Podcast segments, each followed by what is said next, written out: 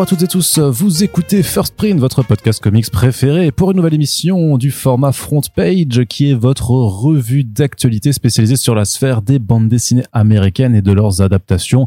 Je suis en compagnie de l'inénarrable, de l'incroyable, du fantastique, du merveilleux, de l'indestructible Corentin. C'est moi, salut, ça va, je suis inénarrable, merveilleux, indestructible et l'autre truc que t'as dit. Incroyable, je Incroyable, voilà, incroyable. Et toi Arnaud Kikou, ça va? Ça va très bien, merci. Super. Eh bien, on va pouvoir démarrer tout Bah de oui, suite. Mais, allez, bah, attends, je te demande co- co- comment tu vas? Comment tu vas depuis la- Bah, la, la dernière fois? Attention, surprise, je suis fatigué. Ah, T'as vu, c'est original. ah, c'est très très original ça. Mais sinon, ça va et toi? Tu, tu ne l'as jamais dit. T'as jamais dit que t'étais fatigué dans ce podcast. Ma crève est presque finie. C'est une grande je première. touche du bois pour ne pas vous tousser dans les oreilles aujourd'hui. J'avoue que moi aussi j'ai eu du mal à me remettre du jet lag euh, crève de, de New York. C'était, ça a été dix jours assez Oh là compliqué, là, le- mais oh, mon euh, pauvre, pauvre pépère. ouais.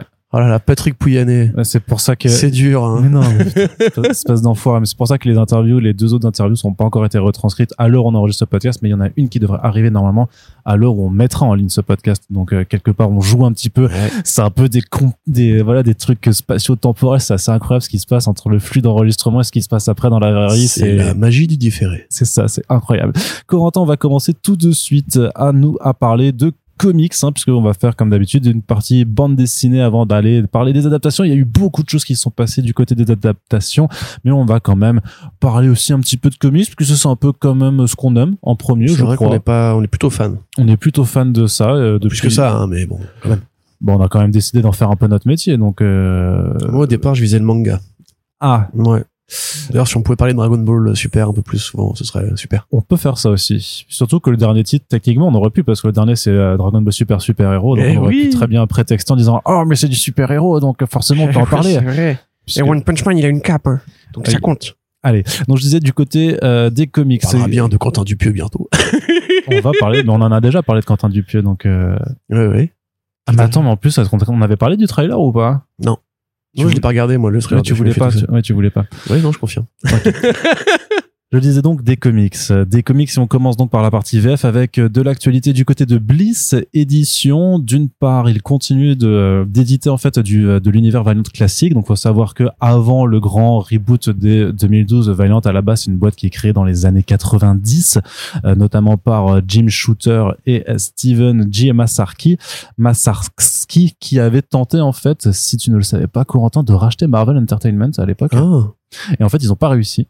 Ah. Et c'est un autre gros riche qui, qui a réussi à le faire. En fait, ce qu'ils ont fait du coup, c'est qu'ils ont créé leur propre compagnie qui s'appelait euh, Voyager Communications et Valiant, c'était en fait un imprint de cette boîte qui a fait un mélange en fait de création originale, de nouveaux personnages, mais aussi de euh, reprises d'anciens personnages qui étaient qui appartenaient avant à Western Publishing, comme euh, Magnus Robot Fighter, euh, dont on a vu d'ailleurs la dernière itération chez Paperback. Euh, Il y avait eu un truc euh, Magnus aussi qui était vraiment sympa, mais qui était un peu moins Robot Fighter et plus Robot Detective d'ailleurs. Euh, euh, du coup, après la création de Valiant dans les années 90, en fait, apparaissent ses premiers titres, donc euh, Solar Man of the Atom, Rai, et puis Harbinger et Exo Manowar. Donc Exo Manowar, c'est la première série euh, qui est née euh, fin 91, début 92, qui sera éditée avec un premier tome. Euh, c'est pas une intégrale de toute la série, parce qu'elle a quand même duré 68 numéros. Mais ça reprend grosso modo les dix premiers numéros, enfin les neuf premiers numéros plus le numéro 0 qui était à, à l'ori- qui est un numéro d'ori- d'origin story. Et d'ailleurs c'est Valiant qui a inventé le, le principe du numéro 0 en, en origin story. Et de l'origin story. Non, Non, juste, le, pas. juste le principe du numéro 0. Mais en fait, ce qui est marrant, c'est que Valiant, quand tu regardes un petit peu l'historique, en fait, ils ont fait beaucoup de, de trucs qu'il fallait pas faire dans les années 90 et qui, qui ont participé à toutes ces histoires de bus spéculatives. Et ce qui fait d'ailleurs, c'est pour ça que Valiant a été racheté par Acclaim Entertainment et s'est cassé la gueule C'est ce que j'allais dire. avant d'être relancé quelques années plus tard. La Quand, boîte de euh, jeux vidéo, Acclaim, non Euh, Ouais, c'est ça. C'est les Turok. C'est ça. Bah justement, ils ont euh, euh, euh, ils ont fait aussi le Shadow le Shadowman, pardon. En fait, euh, Acclaim a vraiment investi sur Valiant à la base pour faire du pour faire du jeu vidéo à l'époque en plus de, de continuer la ligne de comics. Et donc cette première série de Exo Manowar nous montre les aventures donc de Arik de Dacie, qui est un Visigoth qui est euh, mis en esclavage par l'Empire romain et qui est en fait capturé par des extraterrestres. Sur le vaisseau, en fait, il arrive à trouver, enfin, il rentre en contact avec une armure sentiente, une armure consciente, euh, donc l'armure de Exo Manowar, Exo Manowar, et en fait, il va réussir à s'échapper et à revenir sur Terre, sauf que avec la même distorsion temporelle qui se passe avec First Print, hein, eh ben en fait, il se retrouve des siècles plus tard à notre ère, enfin du coup à l'ère des années 90 à l'époque, et va devoir donc euh, composer avec le fait ben, qu'il a un peu perdu euh, perdu sa patrie, mais qui va continuer de, de vouloir euh, se battre en tant que super héros dans, ce- dans, dans un univers qui ne le reconnaît pas. Et euh, dans lequel il est un peu considéré comme dangereux. Donc il y a quand même du, euh, du Jim Shooter euh, à l'écriture, il y a Joe Quesada, Barry Windsor Smith et Steven Gellhart aussi euh, sur euh, sur Quand premiers même. volumes. Donc c'est quand même des grands noms de Excusez du peu. voilà, aujourd'hui on les connaît parce que c'est des gens qui ont compté énormément dans l'industrie. Et puis voilà, ça fait partie déjà du- à l'époque. Hein. Ouais, dans les années 90. Shooter et Winsor Smith, oui, enfin, vedette oui, à l'époque. hein. oui, oui, oui, Shooter et Winsor Smith. Oui, non, je pensais plus à Joe Quesada pour le coup. Mais euh, c'est euh, qu'est-ce que je veux dire? Oui, c'est en fait c'est leur troisième album dans le Valiant classique après justement le Archer et Armstrong de euh, Barry Windsor Smith et aussi le euh, Bloodshot? Bloodshot. Vous avez fait le premier volume de Bloodshot, non? Euh, Non, non, non, ils avaient fait le Harbinger de. Jim Shooter et David la femme. Et, Il n'y euh, a pas eu une- une- un gros volume sur l'ancien univers Bloodshot? Non, toujours pas, non. Ok. Il n'a pas été fait Ah, pour l'instant. Non, non, il y a eu euh, une intégrale du premier Bloodshot de Dwayne euh. Mais, euh, et ensuite, il y a eu le Bloodshot de Jeff Lemire. Et ensuite, celui de, D'accord, ok. Bon, de Tim. Seeley. Voilà. Non, mais il m'avait semblé qu'on avait parlé dans un podcast du fait que euh, on comparait le Bloodshot Reborn avec l'ancien Bloodshot et Ouais, mais en fait, c'était pas l'ancien, c'était celui de juste avant. en fait. c'était la, toute première série. Et euh, donc, qu'est-ce que je veux dire? Donc voilà, donc il y a trois, trois euh, tomes voilà de ce Valiant classique maintenant qui, qui vont être disponibles. C'est toujours en cours de financement, je crois, à l'heure où on, où on enregistre ce podcast. Euh, ça s'appelle donc XO Manowar, le châtiment d'Arik. C'est ça. Il reste encore quelques jours à l'heure où on met ce podcast en ligne, donc on vous invite à, à le découvrir. Surtout que ça permet en fait aussi de récupérer euh, d'autres d'autres titres Exo Manowar euh, qui sont euh, notamment la série de Robert Venditti qui pour un coup a duré 50 numéros qui était vraiment de très très bonne facture et euh, voilà bah, si vous avez du retard sur les euh, sur le Valiant classique euh, la campagne euh, vous permet également de récupérer le Archer and Armstrong de Barry Windsor Smith ou le Harbinger de Jim Shooter et David Lafemme donc euh, c'est plutôt du, euh, du bon cru en tout cas. En tout cas pour les amateurs de, un petit peu nostalgiques ça fait plaisir. Et autre nouvelle aussi chez Bliss en fait c'est euh, l'annonce d'un titre qui s'appelle euh, Écuyère ou euh, Squire en euh, anglais qui en fait est un album jeunesse qui nous vient donc de Nadia Chamas et de Sarah Alfaghi et qui en fait euh, nous parle de d'un c'est un peu un récit on va dire un peu chevaleresque et qui me fait même un petit peu penser à Mulan euh, par certains aspects euh, puisqu'on nous parle en fait de Aiza qui est une jeune fille qui veut- rêve de devenir chevalière dans le- l'empire fictif euh, du Bait Saji euh, puisque elle elle fait partie en fait d'une caste de de devenir une bague du coup? Non pas une bague Chevalière. non Si. non Je crois pas que ça se dit chevalière. bah chevalier pardon oui C'est pas grave. bah écoute Voilà. est-ce que tu peux me laisser continuer ou pas? Oui. Puisque elle, appartient en fait à un peuple qui s'appelle les Ornus, euh, qui sont en fait euh, un, peuple qui est soumis à cet empire, donc euh, façon un peu ouïghour par rapport, au, j'imagine, au régime chinois ou même, je veux dire, la Palestine par rapport à Israël, ce genre de choses là, quoi. Et donc en fait, devenir chevalier, c'est la, seule façon qu'elle a en fait justement de sortir un peu de, la caste, de la caste, de la sous-caste en fait dans laquelle elle est considérée. Sauf qu'elle forcément, en vu qu'une nouvelle guerre éclate, l'empire recrute, elle va donc pouvoir accomplir son rêve mais elle va se rendre compte effectivement que l'empire n'est enfin que voilà que servir l'empire en fait c'est pas c'est pas forcément très très bien quoi et donc c'est un titre Ok. voilà les, les, les, les, les deux autrices en fait sont euh, palestiniennes et jordaniennes donc euh, on, on voit un petit peu les thématiques Oui. qui s'inscrivent qui s'inscrivent euh, là-dedans et euh, et en fait, c'est un titre qui a, qui a été récompensé euh, tout récemment au Harvey Awards, en fait, qui a eu le prix du meilleur album, euh, du meilleur album jeunesse, tout simplement. C'est cool que Bliss euh, récupéré du coup. bah ouais, je sais pas si c'était prévu avant ou si, en tout cas, l'annonce vient juste après. Ils ont profité de, du- de, de l'exposition qu'il y a eu sur cet album avec les Harvey Awards pour dire, bah, en fait, ça arrive chez nous. Donc, je pense qu'ils étaient déjà dessus parce que, bah, ils Ouais, ont, c'est super récent les Harvey là. ça a 10 ans. Non, les, les, la NYCC. Euh... Oui, oui, c'était annoncé il y a 10 jours, quoi. Voilà. C'est pour ça. Et euh, moi, je, moi, je m'étais fait la réflexion sur Comics Blog en, en rédigeant qu'en fait, euh, il y avait aucun titre qui était disponible à part Lore Olympus, mais euh, parce que c'est du c'est du webcomic à la base. Et en fait, bah voilà, il y a, y a un titre de plus qui sera euh, disponible par chez nous. Donc ça arrive euh, au printemps 2023. On vous en on vous en reparlera de toute façon parce que ça a l'air voilà, ça a l'air plutôt euh, ça a l'air plutôt sympathique. Euh, autre nouvelle, Corentin, dans euh, les comics VF, il y a du Chips Darsky qui arrive chez Urban Comics. Alors, il y a le Batman The Night et le Batman, les séries régulières. Donc ça, c'est parce que Chips Darsky, il est, euh, voilà, il, fait du Batman, parce qu'il a fait du Daredevil. Donc, dès sa vue qu'il savait gérer des personnages sombres, malgré son, son passé un petit peu de trublion avec... Des blagues de cul. avec les blagues de cul, voilà, avec Sex Criminals, ce, ce, ce genre de choses-là. Oh, pas que. Star-Lord aussi. Il avait fait Kitty Pride, je crois. Star-Lord, oui. Après, il avait fait aussi du Spider-Man qui était euh, qui était rigolo. Je sais plus, c'était le Friendly Neighborhood, c'est C'était Spider-Man. spectaculaire. Non, le spectaculaire, ouais, merci. Euh, et donc, mais par contre, plus intéressant, nous, ce qui nous intéresse, par contre, c'est que euh, vu que le, en fait, Urban Comics veut faire des mois auteurs euh, pendant toute l'année 2023, ils essaient en fait de, de- voilà d'avoir des sorties axées sur des auteurs qui donc travaillent à la fois dans le mainstream et dans et dans l'indé. Et donc, c'est New Burn de Chip ce que ci qui est annoncé pour le mois de février 2023. Ouais, euh, c'est une série dont on avait déjà parlé, je crois, puisque c'est euh, l'une des rares créations en dessin de euh, Jacob Phillips, donc le fils de euh, Sean Phillips, qui est aussi le coloriste de euh, des récentes séries Criminal et de Pulp. Donc, qui avait aussi fait That Texas Blood, qui a été traduit en français pas sous le nom de Texas Blood. On a, on a escamoté le That, comme The Facebook, euh, qui simplement, voilà, suit en fait euh, l'histoire d'un détective privé qui s'appelle donc Newburn et qui est en fait un mec qui bosse à la fois euh, en fait qui bosse précisément pour la mafia on va dire qui est une sorte de, de médiateur entre les flics et la mafia euh, qui régulièrement règle des affaires euh, pour euh, les différentes familles de la pègre. Et euh, en menant une enquête sur un, un assassinat au sein des mondes criminels va s'apercevoir qu'il va devoir prendre parti pour une fois euh, parce que là généralement voilà il arrive toujours à essayer d'être un peu le, le tampon entre différents groupes criminels donc euh, c'est très bien, c'est un vrai néo noir euh, avec les codes du néo noir à la fois graphiquement et au niveau du rythme. Et ce sera proposé, je crois, avec l'offre de lancement à 10 balles. Donc euh, voilà pour accompagner un petit peu la, la frénésie Zdarsky qui va commencer en début d'année avec le nouveau Batman et avec Batman the Night qui euh, voilà qui sont prévus chez Urban également.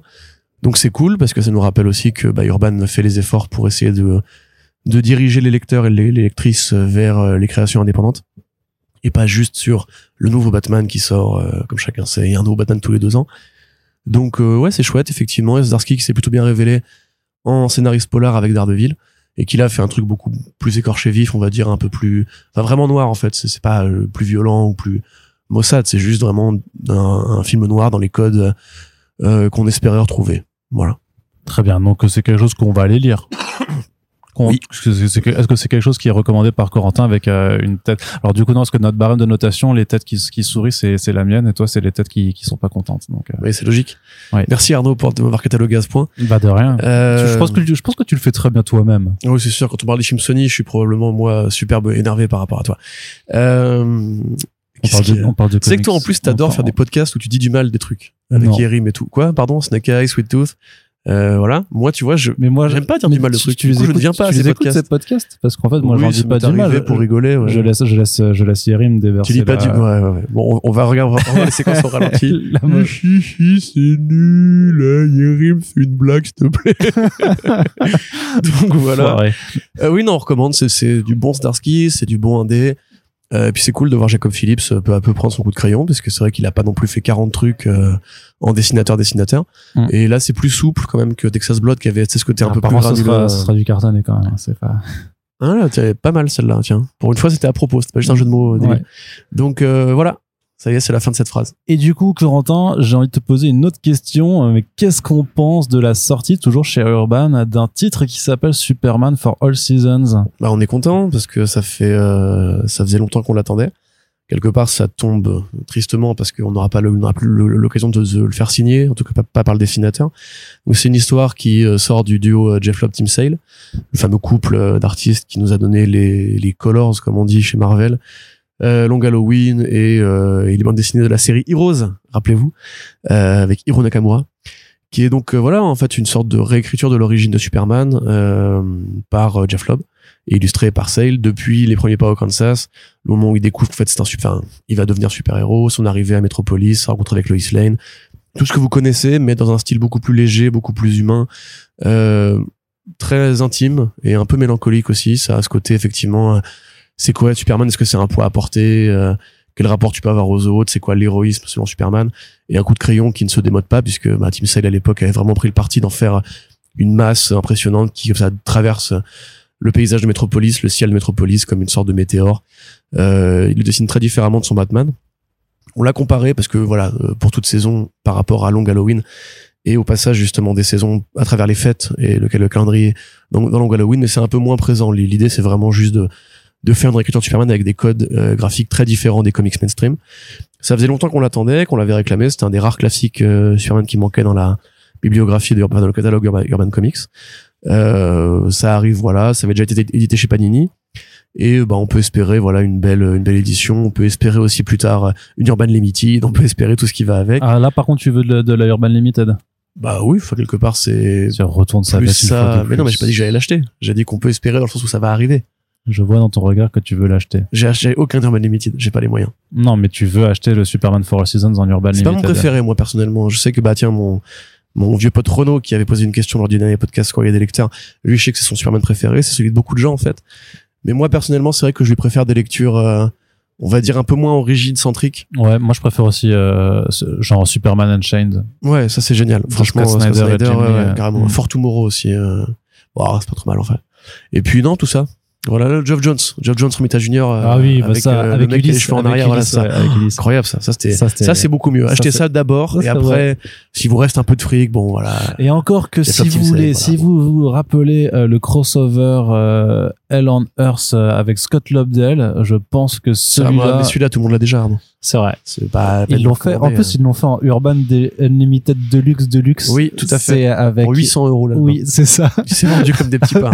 hein, Ah, la qualité là. Bah, en même temps, en plus, ils ont fait quand même une édition où sur la couverture, il y avait la tête de Scott Lobdell imprimée dessus à la place de, de Superman. Tu sais, ils ont fait un, un superbe collage. C'était très artistique. Moi, j'ai adoré, quoi. Mais du coup, entre ça et ce qu'ils avaient déjà fait de, de Team Sale, je crois qu'il manque plus grand chose maintenant de la bibliographie du gars Bah, euh, oui, chez bah, DC. hein. bah, oui, oui, en même temps, bah, il n'a pas une bibliographie énorme non plus. Au final, Tim Sale, il était assez Bon, il y a des petits passages par-ci par-là. Tu vois, dans Grendel, il a fait des, Oui, des segments, mais bah qui sont oui, aussi mais chez qui sont, Urban. qui, sont, hein, oui, qui, ouais. qui sont dans le truc. Donc euh, peut-être que tout, euh, tout Team Sale est disponible en VF au final euh, aujourd'hui.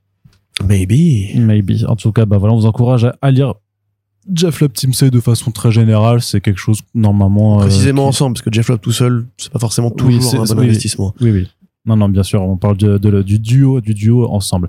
Corentin, j'ai encore envie de te, laisser avoir la parole euh, pour nous parler un petit peu aussi de, de Vestron. Tiens, on en parle un petit peu, effectivement. Bah oui, on parle de tous les éditeurs, Corentin, Ouais, ouais, des ouais, petits comme dit, des, des petits comme des grands, euh, puisqu'il y a deux albums de la licence The Crow euh, qui euh, qui sont ajoutés à leur catalogue. Donc un qui est déjà sorti à on enregistre podcast, hein, qui arrivera un petit peu plus tard. Est-ce que tu peux nous parler un peu de ces deux projets qu'on a qu'on a identifiés sur le catalogue? Donc Vestron, maison d'édition donc indépendante, euh, qui fait beaucoup de comics de licence. Euh, Ils font du Transformers, du GI Joe, euh, du euh, Terminator, du Godzilla. du Godzilla aussi. Il y a d'ailleurs des bons Godzilla, des très très bons Godzilla avec James Stockwell, là, le Godzilla in Hell qui est assez, qui est vraiment vraiment incroyable, très joli et voilà qui qui sont les rares à faire encore des publications en souple aussi, en dans un format assez petit qui est bah, peut- peut-être un pas forcément une de leurs faiblesses mais qui qui voilà qui, qui peut ne pas plaire à tout le monde en tout cas mais qui ont quand même de- parfois des voilà des, des, des choses assez intéressantes dans leur catalogue. Et donc euh, on, on parle de, de ces deux albums là quand Ouais, bah c'est toujours la philosophie de Vestron en fait de faire du comics à licence en allant chercher les quelques gros noms qui sont passés par euh,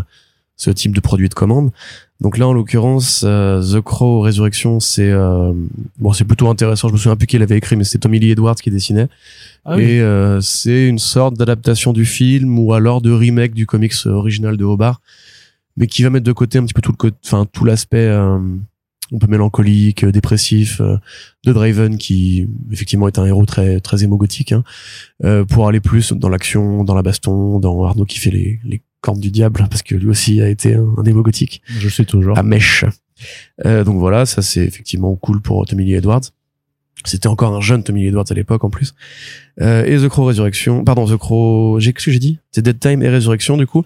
Et l'autre bah c'est Alex Malif, euh, qui sinon voilà le fameux partenaire de Brian Bendis sur Moon Knight, sur Jessica Jones et sur Daredevil, qui pareil était assez jeune. Alors l'un est en couleur, l'autre en noir et blanc. sur Jessica Jones bof quand même hein. c'était plutôt Michael Gaydos Oui, ouf, là, là, pas n'importe quoi effectivement. Tu as raison. Euh, il a fait Scarlett euh, il a fait Scar- voilà. notamment Il a fait Scarlett, donc effectivement euh, un Malif encore assez débutant, qui euh, bah, n'a pas sa palette de couleurs habituelle, mais qui fait donc là en l'occurrence l'adaptation d'un script d'une suite avortée de The Crow, puisque quand le film avait marché, il, il y allait avoir des suites. D'ailleurs, il y en avait plusieurs. Il y a eu quatre films The Crow, je crois au départ, avant que la licence euh, passe en friche. Et euh, Obar avait écrit lui-même en fait un scénario pour euh, la suite, qui n'a jamais été fait puisqu'ils ont opté pour une autre piste, un autre album à, à adapter. Et donc ils ont utilisé ce script-là pour en faire une bande dessinée. C'était ce qu'on ce qu'on réclame souvent, tu vois, que on prenne les scripts avortés pour en faire des comics. Bah là, ça existe Oui. chez The Crow. Et donc voilà, c'est toujours le même, standard de prix, euh, un peu prohibitif euh, pour des albums de 115-120 pages. Si vous aimez The Crow, si vous êtes passionné, nostalgique par, de cette franchise, n'hésitez pas à y aller. Euh, si vous aimez Alex Malif, vous êtes complétiste, ou Tommy Lee Edwards, euh, c'est aussi intéressant. Que dire de plus? Euh, Moi, je pense pas être le, le client cible pour ces produits à licence là. Mais c'est cool de voir qu'entre guillemets, ils, ils ont toujours cherché un petit peu euh, Ça a le mérite d'exister. la perle rare, quoi. Ouais, puis ça a le mérite d'exister, ça a le mérite d'avoir, voilà, on a, il y a, y a le mérite d'avoir une offre, en fait, qui est présente et qui parle à des lecteurs, moi, je le vois souvent, c'est vrai que c'est souvent des comics, mais un peu quand même ce que fait Réflexion, tu vois, avec Aphrodite 9 ou, euh, ou euh, Cyberforce, en fait. Le fait est, c'est que c'est pas des choses qui nous parlent forcément à nous, peut-être parce qu'on est un peu trop, juste un tout petit peu trop jeune pour avoir vécu vraiment le, un aussi ces, ces sorties des années 90 c'est d'avoir cette vibe un peu de comics dark et tout ça. Mais, si on a une vie sexuelle, tu vois. ouais, Donc, mais, mais ça c'est méchant, mais c'est méchant, non, mais parce que, non, mais c'est, Je rigole, en plus il est très bon Aphrodite 9. on peut faire la vanne et tout. Non, mais ce que je veux dire, ce que je veux dire, c'est par contre, c'est que moi je le vois, par contre, sur les communiqués des éditeurs ou même par rapport aux réactions après, même sur nos propres réseaux sociaux, que, ouais, il y a un public qui existe vraiment euh, là-dessus, tu vois. C'est juste Ouais, que, ouais. euh, ça, a priori, c'est pas nous et c'est peut-être Je pas crois non que plus. Tiepan Sejic qui avait fait du euh, Aphrodite 9 qui était plutôt joli. en Oui, oui, plus. oui, qui va, bah oui, bah justement, euh, En bah, vrai SF, euh, bien vénère. et celui de. David Finch et puis celui de, de, Ouais. de euh, Celui de Finch, c'est plus compliqué quand même au niveau Ouais, mais. David Finch, du coup, qui arrive euh, en décembre pour Paris Manga, donc forcément, puisque réflexion, machin, vu que c'est le même type qui Tu vas lire tout Aphrodite 9 par David Finch. Non, je sais pas, je sais pas, je sais pas. Je je- j'aime beaucoup. C'était c'était mon premier interviewé de ma carrière, euh, David Finch, avec euh, Eddie Barrow, c'était Eddie Bermero. C'était mes- mon, mon trio de, de démarrage en 2014 de, de mémoire. Donc euh, j'irais bien le revoir avec plaisir, mais c'est vrai que ouais, je suis pas plus euh, plus enclin à vouloir lui lui parler de, de Aphrodite 9 que ça non plus. hein. Ouais, Surtout que c'est pas c'est pas du neuf. Tu peux lui parler de Moon Knight si tu veux. Ouais, de Moon Knight, mais, mais vrai, mais en fait Finch, il a fait quoi récemment surtout, je suis en train de me David dire. Finch euh, il Bah, fait des Batman. couvertures. Ouais, mais non, mais justement Batman c'était a 10 ans.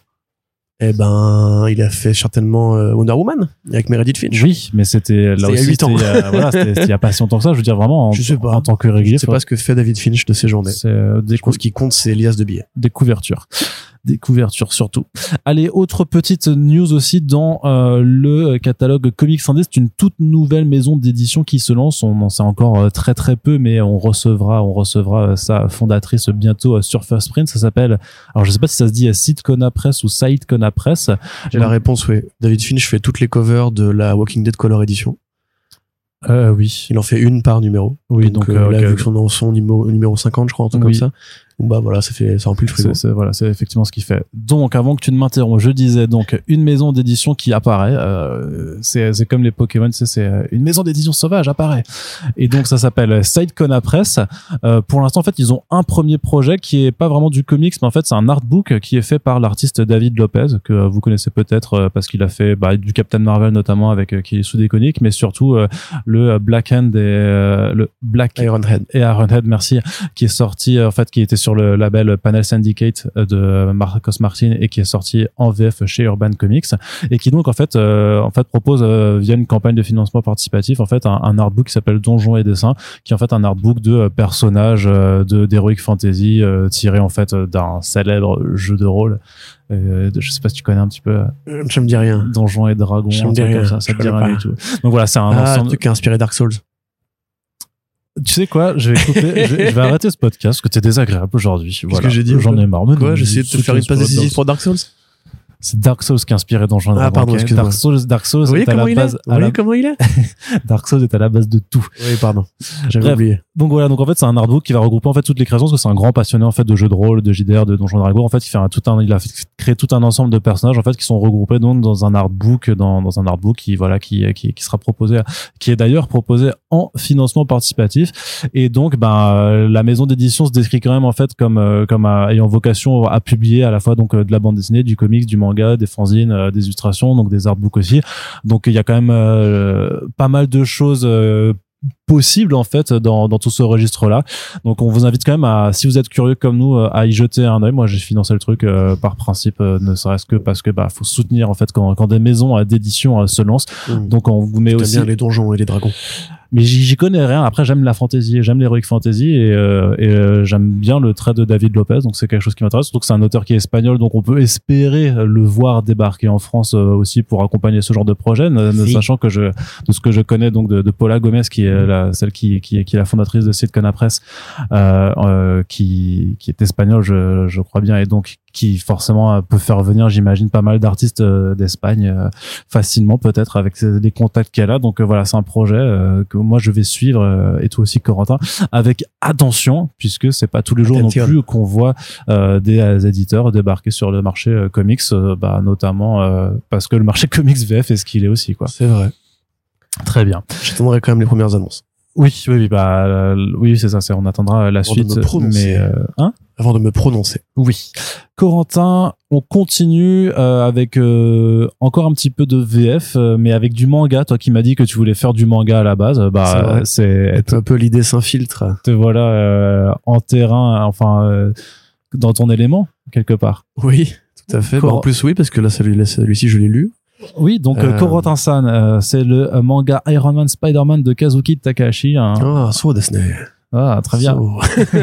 qui nous arrive chez Panini Manga. Ouais. Corentin-san, Euh, qu'est-ce que tu euh, penses de Bah, j'ai ce envie de dire que c'est Sugoi. c'est Sugoi. C'est Sugoi, c'est Psycho. C'est cool parce qu'effectivement, enfin, c'est cool. Il y a une, il y a un élément de tristesse dans cette actualité, c'est qu'effectivement, le manga arrive. Ça avait probablement déjà été dealé avant, encore une fois, parce que ça se fait pas en, trois semaines, mais euh, peu de temps après la mort de Kazuki Takahashi, Takahashi, qui était le euh, créateur de Yu-Gi-Oh! Et ce manga, justement, a été créé dans le cadre d'un partenariat entre Marvel et, euh, alors Shonen, euh, c'est la Shueisha, je crois qui euh, voilà cherchait on sait que Marvel a des plans d'expansion au Japon on sait qu'il y a régulièrement des des croisements de licences qui sont faits entre les États-Unis et le Japon euh, on sait d'ailleurs de la même façon que la logique manga commence à informer d'une certaine, certaine façon certains projets édités aux États-Unis. Euh, et là en l'occurrence on est vraiment dans le métissage euh, proprement dit puisque c'est donc un grand nom du manga qui s'approprie les personnages Marvel. Alors effectivement c'est pas surprenant de la part de Takahashi qui a toujours été un auteur euh, passionné par l'Occident si vous lisez Yu-Gi-Oh, vous verrez des McDo, vous verrez des références à Bruce Lee. Vous verrez effectivement bah, le fameux jeu Magic and Wizard qu'il a créé. Donc c'est le jeu de cartes, hein, ça s'appelle comme ça. C'est pas le jeu de cartes Yu-Gi-Oh, c'est le jeu de cartes Magic and Wizard dans le monde de Yu-Gi-Oh. Ce serait bizarre si le jeu de cartes dans le monde de Yu-Gi-Oh s'appelait comme le héros. Euh, qui effectivement voilà se reprend beaucoup de l'iconographie et des règles de euh, Magic the Gathering, Magic l'Assemblée. Euh, de la même façon qu'il y a des références à plein d'autres trucs, euh, des jeux de dés, des, des, tonnes de machins dans l'univers Yu-Gi-Oh qui en fait tirent leur euh, origine de l'Occident. Et euh, Takahashi était aussi fan de Mike Mignola, fan de Mobius. C'est un mec qui a toujours vu la BD comme un truc plus grand que simplement euh, les, les codes et les références euh, nippo-japonaises. Donc, quand on lui a proposé de faire ce projet-là, il a accepté bien volontiers et il a pris donc Iron Man et Spider-Man, qui sont ses deux héros préférés, pour un petit crossover avec son imaginaire à lui, puisqu'ils vont au Japon pour tabasser un géant du jouet à la Pegasus et un peu à la Kaiba, il a un peu le manteau de Kaiba, qui euh, se bat avec des cartes. Eh oui, qui lui donne des pouvoirs parce qu'il a un cyber suit qui utilise des cartes. Voilà, donc euh, le mec est vraiment monomaniaque des cartes. Bon après, je pense qu'il il a fait ce qu'on lui demandait de faire en termes de. Il faut quand même que ça, ressemble un petit peu à Yu-Gi-Oh quand même, tu vois. Donc c'est plutôt cool. C'est tout petit hein, comme projet, c'est vraiment très restreint. Il n'y a pas euh, une intrigue. euh, Enfin, je pense pas que ça va vous décoller le- les, les pieds du sol. Par contre, si vous aimez euh, Takahashi, si vous aimez son trait, euh, c'est dit en couleur ou en noir et blanc là du coup, Arnaud? Euh, bah, c'est en noir et blanc. Ah ouais Parce que du coup, moi j'avais eu la version couleur qui avait été éditée euh, aux States, euh, que était plutôt rigolote parce que ça reprenait un peu les couleurs de l'animé, du coup, enfin de l'anime Yu-Gi-Oh avec le, ce côté un peu flashy, euh, un peu fluo et tout, qui était, qui était très agréable à l'œil. Donc oui, voilà, si vous aimez effectivement le, le trait de cet euh, artiste, n'hésitez pas à, y aller. De toute façon, moi je pense que je vais le Ok, choper juste bah, moi j'aime bien, mais, du coup j'y vais. Allez, salut. Allez, salut. Euh, tout- bah, je finis un podcast tous à leur actualité suivante. Non, mais voilà, euh, c'est bien parce qu'effectivement, quand on parle, nous, des, des différences euh, culturelles qu'il peut y avoir entre le manga et le comics, ou du fait que le comics euh, ne soit trop auto-centré, en définitive, on voit bien que ça continue à intéresser, euh, enfin, l'idée du partenariat continue à intéresser les gens. Comme quand Miller avait repris des, des idées euh, dans les mangas de, de Kazuo Ko- Koike, euh, voilà, ça continue à arriver, mais dans l'autre sens, donc c'est cool. Et cette phrase est beaucoup trop longue, donc je vais m'arrêter là et REP à Kazuki Takahashi qui est mort en essayant de sauver des gens de la noyade quand même. Donc euh, grand gars et à plus tard dans la vallée des rois.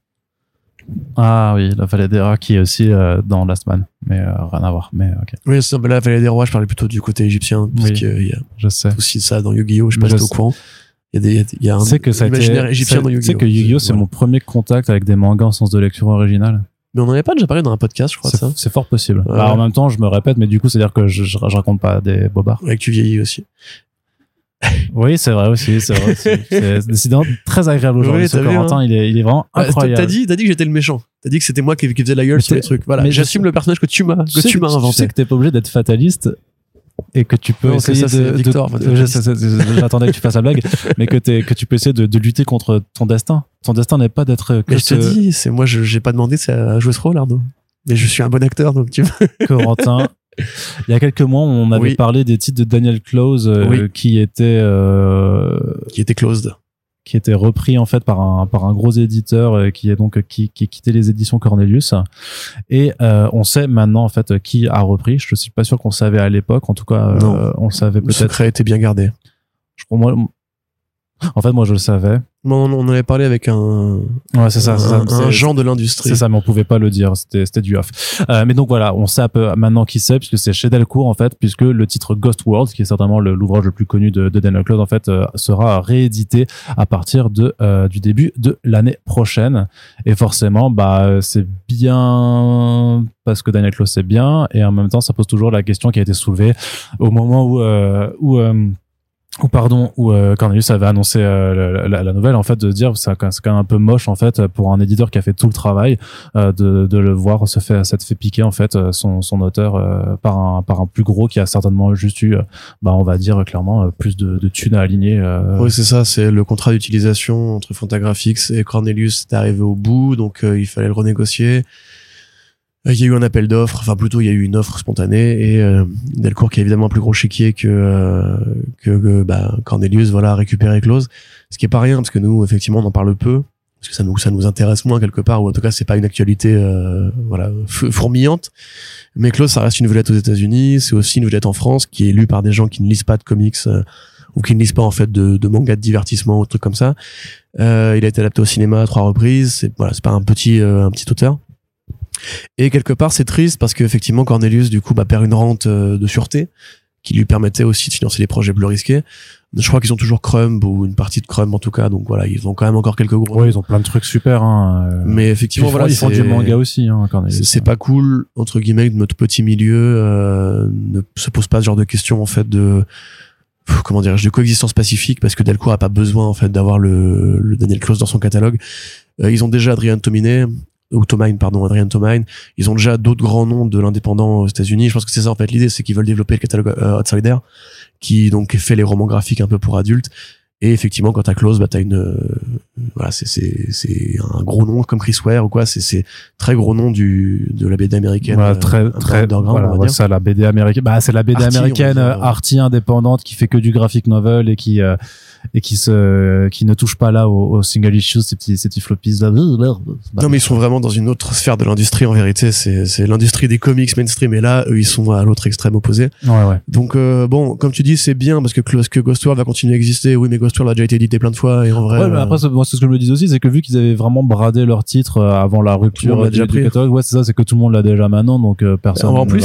c'était des belles éditions les éditions Cornelius avec le dos toilé et tout toi qui aimes bien la, la Bah, je les ai prises, hein, mais moi je les ai prises, j'en Ouais, ai, ouais. les, les Daniel Close, du coup. tu les as lus du coup? Non, Ouais. mais parce que je, je savais que c'était important et qu'il fallait que ça fait fait, partie de mes trucs à lire, mais je, les- je les ai pris, ouais. on pourrait faire un podcast sur lui si tu veux d'ailleurs dans le tatou Oui, c'est vrai. l'animal.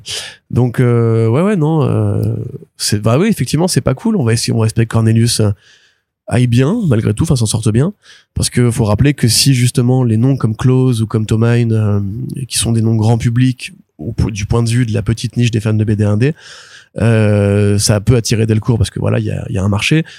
Cornelius prend aussi des artistes et des auteurs qui sont pas du tout connus en l'occurrence ou des noms beaucoup plus petits et que là si Cornelius tombe personne va éditer ces gens-là tu vois. Euh, c'est pas Delcourt qui va d'un coup s'intéresser à fond euh, au marché de des comics arty comme on, comme on dit. Alors qu'il y a des des, des, des boîtes de spécialistes qui, qui existent pour ça et dont on a besoin parce que euh, si t'es pas une vedette de la BD underground bah du coup tu n'existes pas euh, sur les tableurs de, de, de grosses boîtes comme ça. Donc euh, voilà on verra un peu de quoi sera fait la suite. Et moi je suis un peu je suis un peu chafouin quand même Ouais, je, je, je m'en doutais un petit peu. Très bien, merci Corentin. On continue avec toi de toute façon, mais euh, c'est euh, pour parler maintenant de comics en VO et on va parler un petit peu de comics d'horreur. Euh, on va faire un petit point horreur euh, puisque euh, la vie de Corentin va être adaptée en comics et c'est absolument épouvantable. c'est moi qui suis désagréable rendez-vous compte World World 3, euh, une série d'horreur par James Tynion Ford, El Maestro de l'horreur euh, indépendante américaine d'aujourd'hui, même s'il a pas. Ouais, c'est sûr qu'il a c'est sûr qu'il a voilà, il a rien de portugais, de brésilien ou de, de ou de- d'espagnol, mais j'avais envie de le dire quand même comme ça. Cuatro. Ah mais c'est parce qu'il y a Fernando Blanco par contre euh, à côté. Encore mais que italien ou espagnol blanco? Blanco, je dirais qu'il est espagnol. Fernando. ça plutôt Bianco? Bianco en italien et Blanco en espagnol? Écoute, Voilà, dites-nous si vous êtes je suis nul avec les d'origine latine. Voilà, je suis Donc, très nul euh.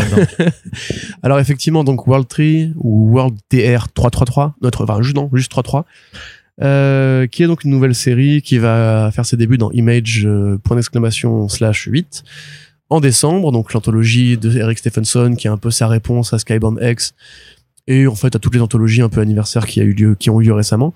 Donc on se rappelle dans Image euh, point d'exclamation, il y a euh, des hommages à d'anciennes séries, des compléments, des bonus à des BD cultes euh, publiés chez Image Comics sous sa présidence, donc depuis que lui est devenu un petit peu le, le nouveau gérant d'Image Comics, le Chief Creative Officer, et qu'il a fait rentrer tous ces grands scénaristes, ces grandes scénaristes de l'indépendant qu'on connaît aujourd'hui. Euh, mais il y a aussi des annonces de projets, un peu comme justement Skybound X avec euh, bah, Battle Beast ou tout comme ça. Donc là, effectivement, ça va servir à euh, introduire le nouveau projet de Tiny on 4 avec Fernando Blanco, une BD qui évoque la le complotisme un peu autour du web ou un peu la, trouille et la méfiance qu'on pouvait placer dans Internet dans les années 90, à l'époque où ça commençait seulement à arriver et où on se demandait un peu ce qu'on allait faire de ça. Et comme toute nouvelle technologie, bah, il y a eu des, des auteurs qui se sont intéressés à ce sujet pour en faire des BD d'épouvante. Donc là, c'est une bande de gens. Alors on sait pas s'ils sont potes dans la vraie vie ou s'ils sont connectés euh, d'un bout à l'autre du réseau, qui vont découvrir au sein d'Internet le Undernet, c'est-à-dire une sorte de réseau secret caché, un peu comme le Dark Web ou le Deep Web, euh, pour euh, pour l'explorer en fait. Voilà c'est un monde dont on sait pas exactement comment ça va se traduire si c'est juste un ordinateur et, et un petit avatar à l'écran qui va l'explorer ou s'ils vont déc- découvrir des paquets de données des notes de données ou ou des machins comme ça. C'est encore assez secret pour l'instant mais ça se passe en 99 donc on peut imaginer que ça va se connecter à la fameuse phobie du bug de l'an 2000 euh, ou simplement euh, T'avais flippé toi à l'époque? Bah alors j'avais 9 ans moi donc euh, T'avais flippé. Pas vraiment j'ai un gamin compris, très en fait. impressionnant. Je me rappelle que tu Même le mot encore. bug, tu vois, me paraissait. Mais c'est c'est l'époque où. Ah si, le truc qui était rigolo à l'époque, c'était le bruit des serveurs euh, quand tu les quand tu le des pas, c'est pas les serveurs des routeurs. Quand tu les allumais pour se connecter à. Internet, moi je croyais vraiment que c'était le vrai bruit que faisait euh, mon ordi pour essayer d'entrer de force dans Internet, tu vois. C'est pour ça que tu portais encore des couches à cette époque-là en plus. Mais tu- moi, tu vois, limite quand je fais un truc comme ça, c'est drôle, Arnaud. Euh, donc, qu'est-ce que je voulais dire? On en revient donc euh, à la BD qui va probablement être très bien et Tanyan Fort qui est un autre projet à côté, on te parlera tout à l'heure. Bah maintenant en fait. Maintenant, Ouais. Room bah, c'est pas vraiment du comics par contre. Tu... Bah si, parce qu'ils ont annoncé aussi un comics dedans en fait. Oui, mais qui a un bonus. euh, Bon, d'accord, room service. Room Service Alors. de James Tynion Ford, Elsa Chartier et Pierrick Collinet. C'est Piqué. Piqué. Ouais, ouais, mais nous, nous on est francs. Nous, nous on est en Piqué France. Collinet. Nous on est en qui a France. pris sa plus belle voix grave pour la vidéo. Qu'est-ce qu'il est sexy. Donc, salut Pierrick. Donc, effectivement, on avait vu sur le Twitter de Elsa euh, et de Piqué qu'ils avaient, ils, allaient pré- avaient prévu un nouveau Kickstarter, qu'ils commençaient à, à tourner les vidéos d'intro et tout. Et finalement, c'est Hollywood Reporter qui a annoncé euh, le truc. Donc, ils vont faire un court métrage de 16 minutes, je crois, qui s'appelle Room Service, qui sera écrit par ni, euh, ni plus ni moins que James Daniel Ford lui-même. Donc évidemment ce sera de l'épouvante, évidemment ce sera euh, un peu crado, ce sera un peu glauque. Ils vendent comme référence, euh, alors ils ont cité je crois Parasite, Get Out et Ex Machina. Oui. Voilà dans leur belle vidéo. Donc en résumé, le projet c'est simple, c'est de faire donc ce court métrage, dans l'idée d'en faire un long ensuite, comme ça se fait beaucoup dans le cinéma d'horreur où on commence par présenter un cours qui après est optionné par un studio pour être développé en long format. Comme David F. Sandberg par exemple avec Lights Out. Exactement, tout à fait, bien joué. Ou District 9. Oui. Euh, donc voilà, euh, c'est Daniel Ford, donc évidemment ça attire un peu tous les regards aux États-Unis parce que c'est maintenant devenu l'un des très grands scénaristes euh, indés aujourd'hui. On n'arrête pas de le dire à chaque podcast. C'est l'un des plus gros vendeurs sur le marché de l'horreur en comics et sur le marché de l'indé en général d'ailleurs. Euh, c'est donc Chartier qui va faire les storyboards, euh, Piquet qui va réaliser et euh, Tanyan qui va écrire. Enfin, ils ont écrit à deux, mais c'est généralement plutôt le scénario de Tanyan. Mm. Il va y avoir effectivement une BD qui va être euh, proposée en contrepartie, enfin euh, dessinée par Chartier, donc ça c'est cool. Enfin, le court métrage aussi c'est cool, mais effectivement nous on est plutôt dans le côté comics de la force, donc ça nous concernait un peu moins du côté du, du court métrage, on va dire. Euh, c'est chouette, c'est Ouais, mais le fait, est, le fait est que même dans la campagne, parce que ça se fait sur Kickstarter, c'est que euh, le- le- ce qui est intéressant, c'est que à la manière des artbooks qu'elle a pu faire avant, en fait, c'est que tout le storyboard et tout le, en fait, il y aura tout un Ouais, bouquin qui va être édité, en en fait, artbook, ouais, qui va être un énorme bouquin de making of avec l'intégralité du storyboard, avec les recherches, avec tout ça, le script Tout et tout fait. ça. Donc ça, ça, ça dépasse la seule frontière du, du, du pur cinéma. Et le fait Oui, c'est oui, que ça, sûr. Que ça fait bah, trois auteurs de comics en fait euh, qui euh, ouais enfin font quand même euh, le, le papier d'un du Hollywood Reporter pour un projet de court métrage tu vois c'est euh, c'est quand même pas banal qui sont hein. backés par pas mal d'autres artistes puisque en fait dans les contreparties t'as euh, t'as un print exclusif de Frank Cavilla un autre de Jim Ouais. Mahfoud ça c'est fou quand même euh, t'as vu les noms les noms ouais. pour, pour le soulever lui il faut quand même y aller normalement euh, qui y a d'autres Arnaud? Retrouve-moi ça s'il te plaît Donc il y a voilà ça, il y a Ton Sizonjik qui euh, Oui. artiste de Skull Digger, and Skeleton Boy, Black Hammer, Qui a fait Euh, le poster. excellent dessinateur Ouais. qui effectivement a fait le poster et le design du masque, je crois, de la créature, du, caretaker, ouais. du caretaker, Oui. c'est ça. Parce que l'histoire, en fait, euh, ça parle d'un mec qui, qui- Un mec malchanceux qui rentre dans le monde des 1%, le monde secret des 1%. voilà, euh, avec la- cette figure du, du caretaker qui a l'air d'être, ouais, c'est ça, le, un peu de toutes les toutes vos angoisses sur les gros riches qui détruisent Ouais. la planète matérialisée en une forme de boogeyman. C'est là qu'on doit voir le côté Ex Machina en fait, puisque c'est Ex Machina l'histoire de, l'acteur qui voilà Donald Gleason qui va chez euh, Oscar Isaac le gros riche et qui découvre qu'en fait son monde intime à lui c'est torturer des robots, enfin danser avec des robots et tout, un truc un peu euh, anxiogène et Get Out pour le côté bah pareil, un personnage normal qui va rentrer dans un monde anormal dans lequel il est pas où invité. les gens ouais. en fait vivent entre eux euh, au point justement d'avoir des rites Un- très curieux. un peu euh, comme Eat the Rich, euh, tu sais, chez Boom Studios. il y a un peu de ça euh, aussi, je ouais. pense. Ouais, ouais, tout à fait. Et donc oui, voilà, effectivement, projet comics, en tout cas, qui part de gens qui font du comics et qui est l'occasion pour euh, PK et pour Elsa de revenir un peu à leurs premières amours, parce qu'au départ, ils voulaient faire du cinéma avant de faire de la Surtout, BD. euh, surtout Piqué, ouais. Ouais, tout à fait. Mais même euh, Elsa n'a pas fait l'actrice à un moment donné, je crois. Ouais, mais justement, enfin, elle dit que- qu'elle aime le travail de l'image, mais qu'elle voulait pas être à l'image, justement. Bah du coup, voilà, c'est chouette, effectivement, et c'est ambitieux dans leur carrière euh, qui euh, prend des formes très variées quand même. Quand on regarde bien, il y a eu le roman graphique Inktober, il y a eu les créations originales Infinite Loop. Toujours un truc pour ouais la, la, la, la chaîne YouTube aussi. Il y a toujours un- ouais, des, des nouvelles formes d'expérimentation. Voilà, le fait, YouTubing euh, aussi quelque part. Enfin, moi, je pense que Mhm. c'est des gens qui font beaucoup de bien euh, à la bande dessinée. Avoir récupéré euh, James, bah, James. Avoir récupéré Jimmy, Jimmy T, hein, Jimmy T4, c'est plutôt une bonne chose. Et euh, voilà, on est content. Très bien, on est content et on sera encore plus content avec la news qui vient conclure cette euh, partie comics puisque c'est l'annonce enfin euh, officielle de chez Image Comics euh, du nouveau titre de Joe Kelly et Ken Nimura, le duo à qui on doit l'excellent I Kill Giants. Ça s'appelle Immortal Sergeant. Euh, ça arrive à partir du début de l'année prochaine. Ça s'intéresse à un monsieur qui s'appelle Jim Sargent, qui est un inspecteur de, police proche de la retraite, qui d'un coup en fait va retomber sur des preuves d'une enquête qui le traumatise depuis des dizaines d'années. Et bah le problème c'est que euh, il faut absolument qu'il suive cette piste s'il veut pouvoir euh, résoudre cette enquête hein, une bonne fois pour toutes. Sauf que bah son fils euh, adulte et euh, anxio-dépressif euh, est avec lui. Il est obligé de l'embarquer dans son enquête s'il veut pas s'il veut pas louper. Donc ça va voir ça va voir comment en fait ce duo, on imagine hautement dysfonctionnel, va va pouvoir essayer de de, de, de collaborer ensemble pour pour cette enquête. C'est dans le pur style euh, Nimura, donc en noir et blanc et, et nuance de gris, euh, vraiment comme euh, comme ce qu'il avait fait. Euh, sur I Kill Giants, donc euh, de toute façon c'est un auteur euh, franco-japonais espagnol, voilà, dont, dont les styles en fait euh, Il a fait un très grand écart. voilà un style non c'est c'est incroyable. C'est son son parcours de vie est incroyable. Euh, c'est euh, voilà ça se reprend aussi dans, dans son approche avec un découpage euh, à la fois comics et franco-belge un style qui est forcément très- ah, aussi un petit peu proche du, du, du manga et, euh, et et voilà. Et euh, bah moi je suis juste ultra chaud parce que bah, ce titre là en fait ça fait pas mal de temps qu'on avait le titre en fait. On savait qu'ils bossaient ensemble depuis 2018 je crois. Donc euh, ça fait euh, quand même pas mal de temps euh, qu'ils sont là-dessus et puis donc c'est super cool de le voir enfin euh, annoncé chez Image. Ouais, carrément. C'est effectivement un artiste qui est assez surprenant, donc faudra voir à quoi ressemble la prochaine étape de son coup de crayon. Donc à retrouver chez Image début 2023 et on se prononce pas encore sur la VF mais techniquement si vous êtes attentif vous saviez que un éditeur VF l'avait déjà annoncé. Euh, donc euh, Ah, faites faites marcher votre mémoire mais euh, pour l'instant on préfère pas se prononcer parce que les choses parfois sont sont pas gravées dans le marbre. Donc on attendra euh, d'en être sûr pour pouvoir vous en reparler. Corentin on a une grosse partie actualité de d'adaptation aussi euh, de à faire. Ouais, sûr. ouais. Alors du côté des séries télé, première nouvelle, euh, les comics indépendants euh, sont toujours encore optionnés euh, par le milieu euh, télévisuel puisque d'un côté il y a Geiger de euh, Geoff Jones et Gary Frank qui a été optionné par euh, Paramount euh, Television Studios avec le réalisateur Justin Simon qui a fait Dear White People euh, aux commandes, qui doit réaliser euh, le, le- le projet et euh, d'ailleurs ce sera écrit et showrunné par euh, Geoff Jones. Uh-huh. T'es chaud ou pas? Non, enfin pas plus que ça. Pourquoi, pourquoi lui? Ça c'est Bah, curieux comme pas. évolution parce que c'est un bon réal en plus. euh. Bah oui, mais ça, peut- ça peut être un C'était bon bien filmé, dire White People. Oui. et bien écrit aussi d'ailleurs.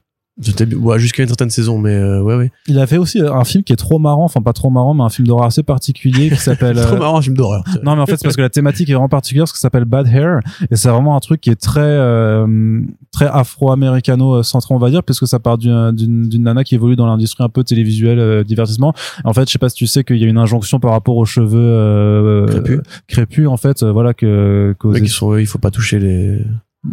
C'est ça?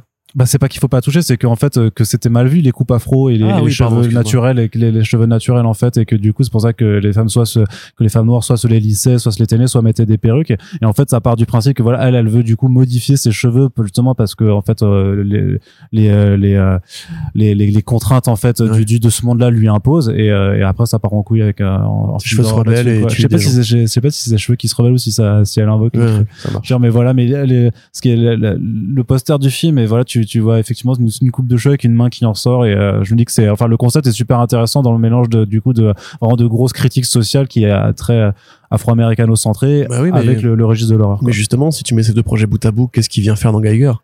Bah, je Le sais héros n'est pas afro, il n'y a pas un propos Bah, ils vont, ils racial euh, bah, ils vont peut-être le changer justement. Peut-être, mais dans ce cas-là, ce serait un peu. Euh... Moi, je sais pas. Moi, je j'aime pas la BD. Geoff Jones, c'est c'est une espèce de. Je pense qu'il s'est déjà pé- pé- pété les ailes à essayer de d'aller justement à Los Angeles. Oh là là, jeu de mots.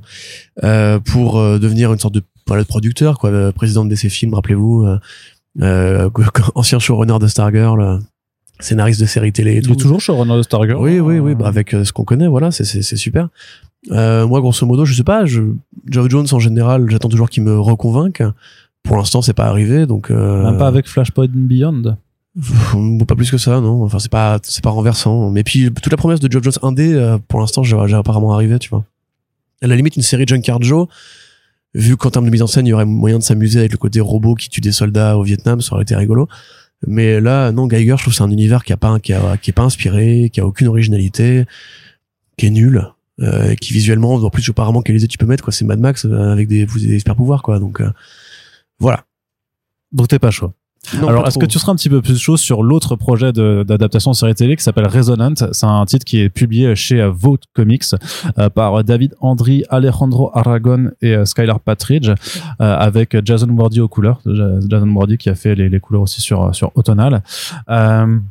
Et donc euh, Resonant, c'est c'est plus c'est peut-être plus intéressant. En tout cas, c'est c'est plus euh, on va dire. euh, tu vas voir que le, le raccord artistique est plus est plus ah pardon, ah, je, je perds mes mots qui se passe alors plus, plus facile à identifier parce que c'est Ger- Gerard McMurray qui s'en occupe donc c'est celui qui a fait euh, The First Purge et qui aussi normalement doit réaliser euh, l'adaptation de Black euh, pour euh, Warner Bros Ouais. et en fait Resonance ça part ça, ça, ça parle en fait d'un monde qui a été ravagé par un truc très mystérieux en fait qu'ils appellent les waves qui sont en fait des sortes de de, de vagues sonores qui lorsque t'es touché en fait euh, dès que si t'as une pensée un petit peu violente ou je sais pas quoi qui euh, qui se balade dans ton cerveau bah en fait va exacerber complètement en fait euh, là-dessus et te rendre toi-même complètement euh, psychotique et, et violent et la seule façon d'y résister c'est soit d'être bah c'est d'être euh, maître du zen quoi c'est soit d'avoir une seule pensée euh, genre euh, bon, je sais pas genre tu penses à une glace et comme ça une glace c'est gentil il peut tu peux pas faire de, de mal Glace. avec une glace Là, c'est gentil. Attends. voilà Et soit soit de faire le vide dans ta tête mais voilà c'est pas donné à tout le monde et en fait dans ce monde là en fait les gens utilisent maintenant c'est trop marrant parce que des gens utilisent en fait des criquets comme euh, genre limite comme monnaie d'échange parce que les criquets eux commencent à crisser dès qu'une vague se rapproche et donc c'est en fait un moyen très utile de, de se protéger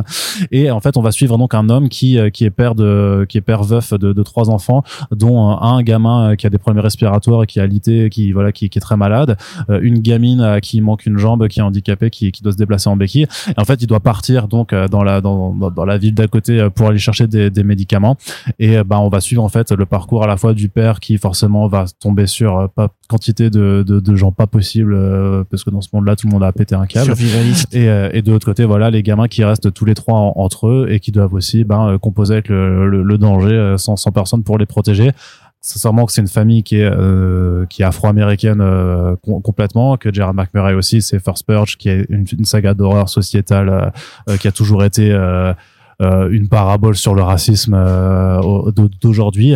Euh, Black aussi, c'est complètement ancré là-dedans. Donc euh, là aussi, tu vois un petit peu pourquoi c'est lui qui, Ouais, ouais. qui est impliqué là-dedans. Il y a un petit côté The Last of Us euh, dans The Last of Us, il y a aussi le sans, sans, Sans un bruit bruit, aussi ouais. par rapport à ce côté-là aussi, de la famille toute seule. Ça, je pense que c'est pas compliqué. Enfin, ces séries-là, justement, de post-apo, c'est pas les plus compliqués à tourner, puisqu'effectivement, il suffit euh, d'une forêt, d'une cabane et d'un vieux camion cramé.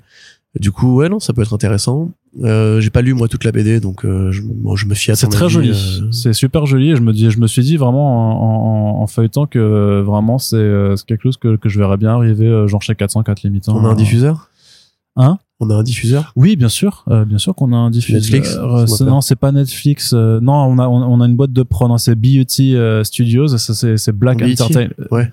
La chaîne de télé noire américaine.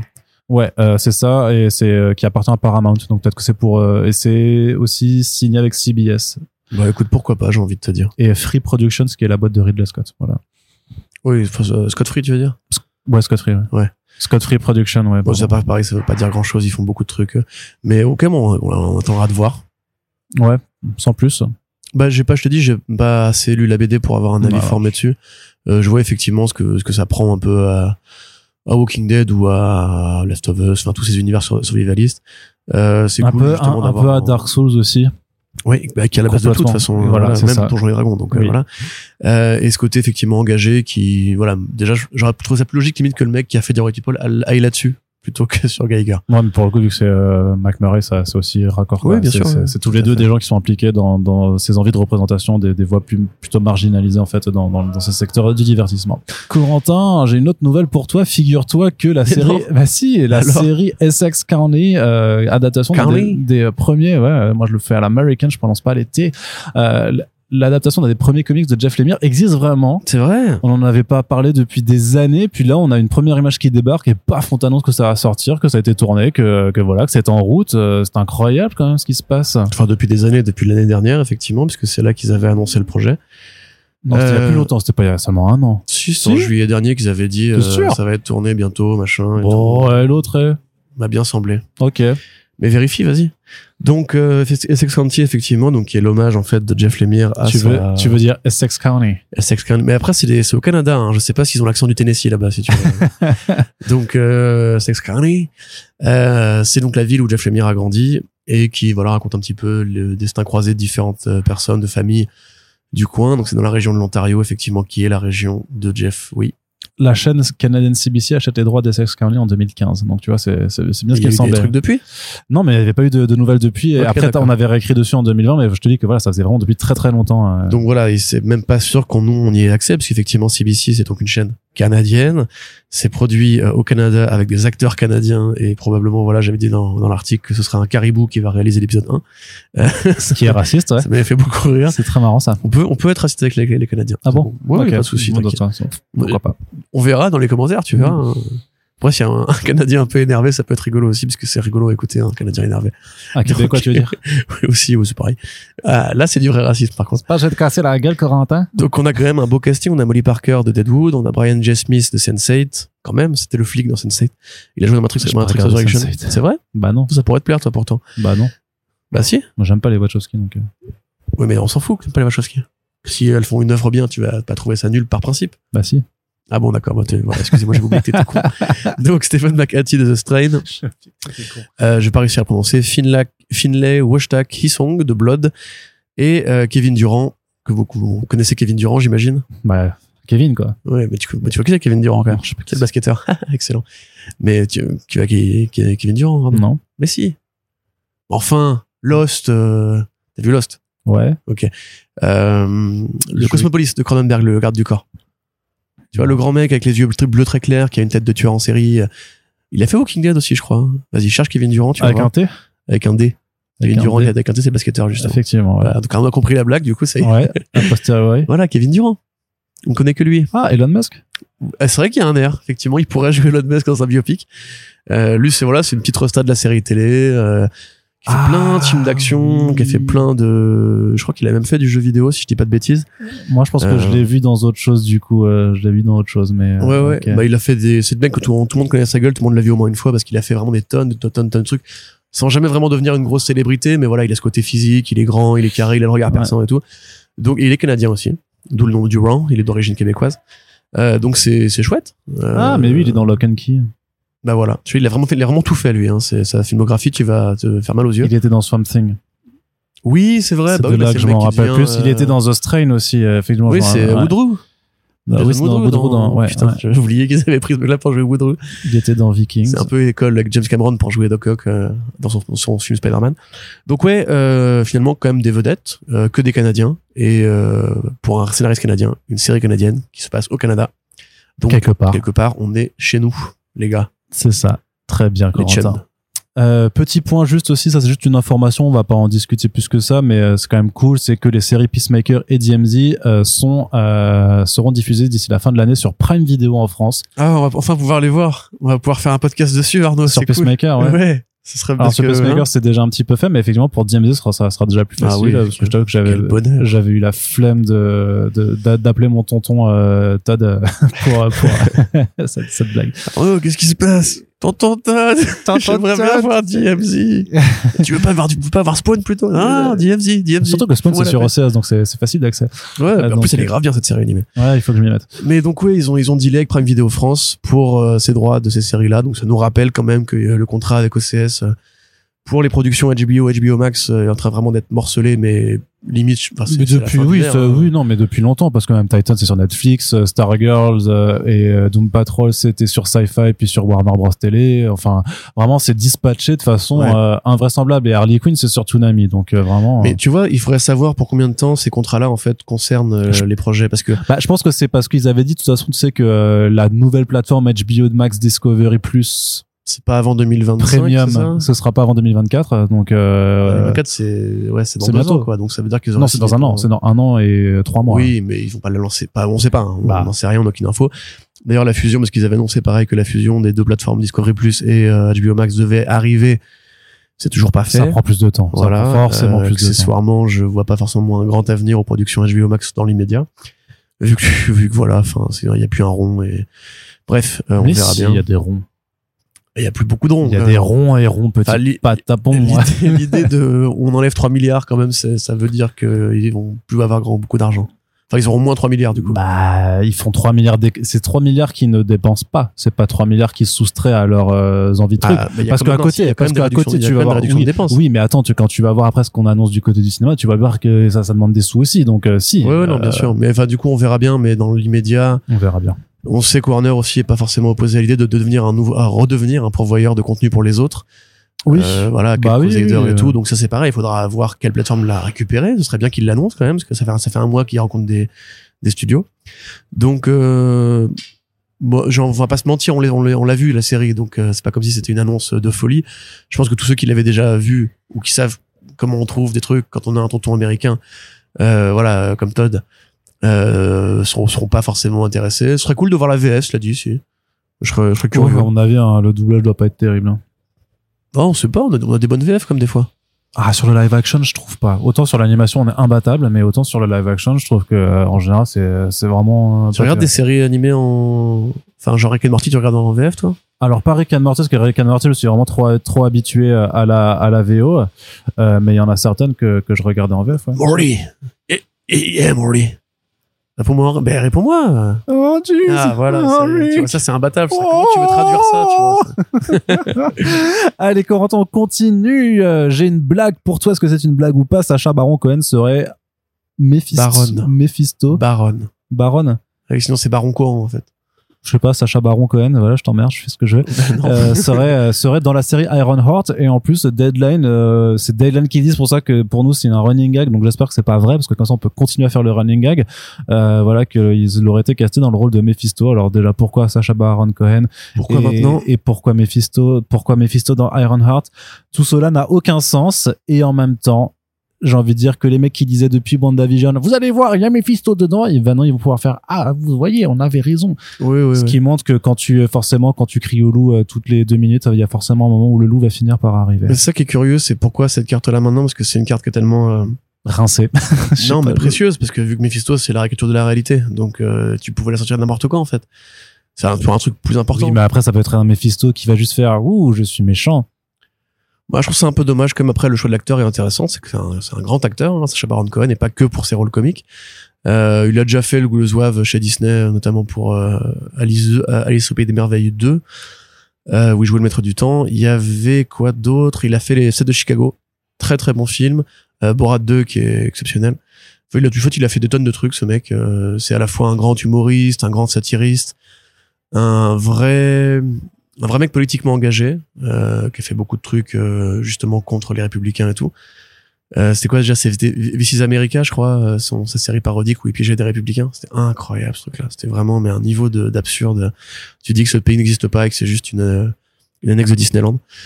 Donc euh, ouais non, si c'est lui, c'est vrai. Enfin, si c'est lui et que c'est vrai, c'est bien, tant mieux. Après pourquoi Mephisto dans Ironheart euh, Ouais, c'est ça. Moi je, enfin, je Mephisto Quel en est, fait. euh, quel est le fuck, comme on dit chez nous hein? Mephisto après ça ouvre la porte à d'autres trucs parce que vraiment c'est vraiment le Satan de l'univers Marvel. Moi j'espère qu'ils vont respecter ça au premier degré et que la limite on l'aura plutôt dans une production euh, qui utilise ces variables là de bien, de mal, de magie, de sorcellerie et tout. Que là effectivement dans Ironheart qui a priori est une série qui sera en plus plus proche de Armor Wars ou de produits dans ce style là. Le bien, le mal, la réécriture de la réalité ou les pactes avec le diable, ça me paraît pas forcément très pertinent. Euh, je sais pas, peut-être j'aurais préféré le voir dans Blade, j'aurais préféré, enfin Blade.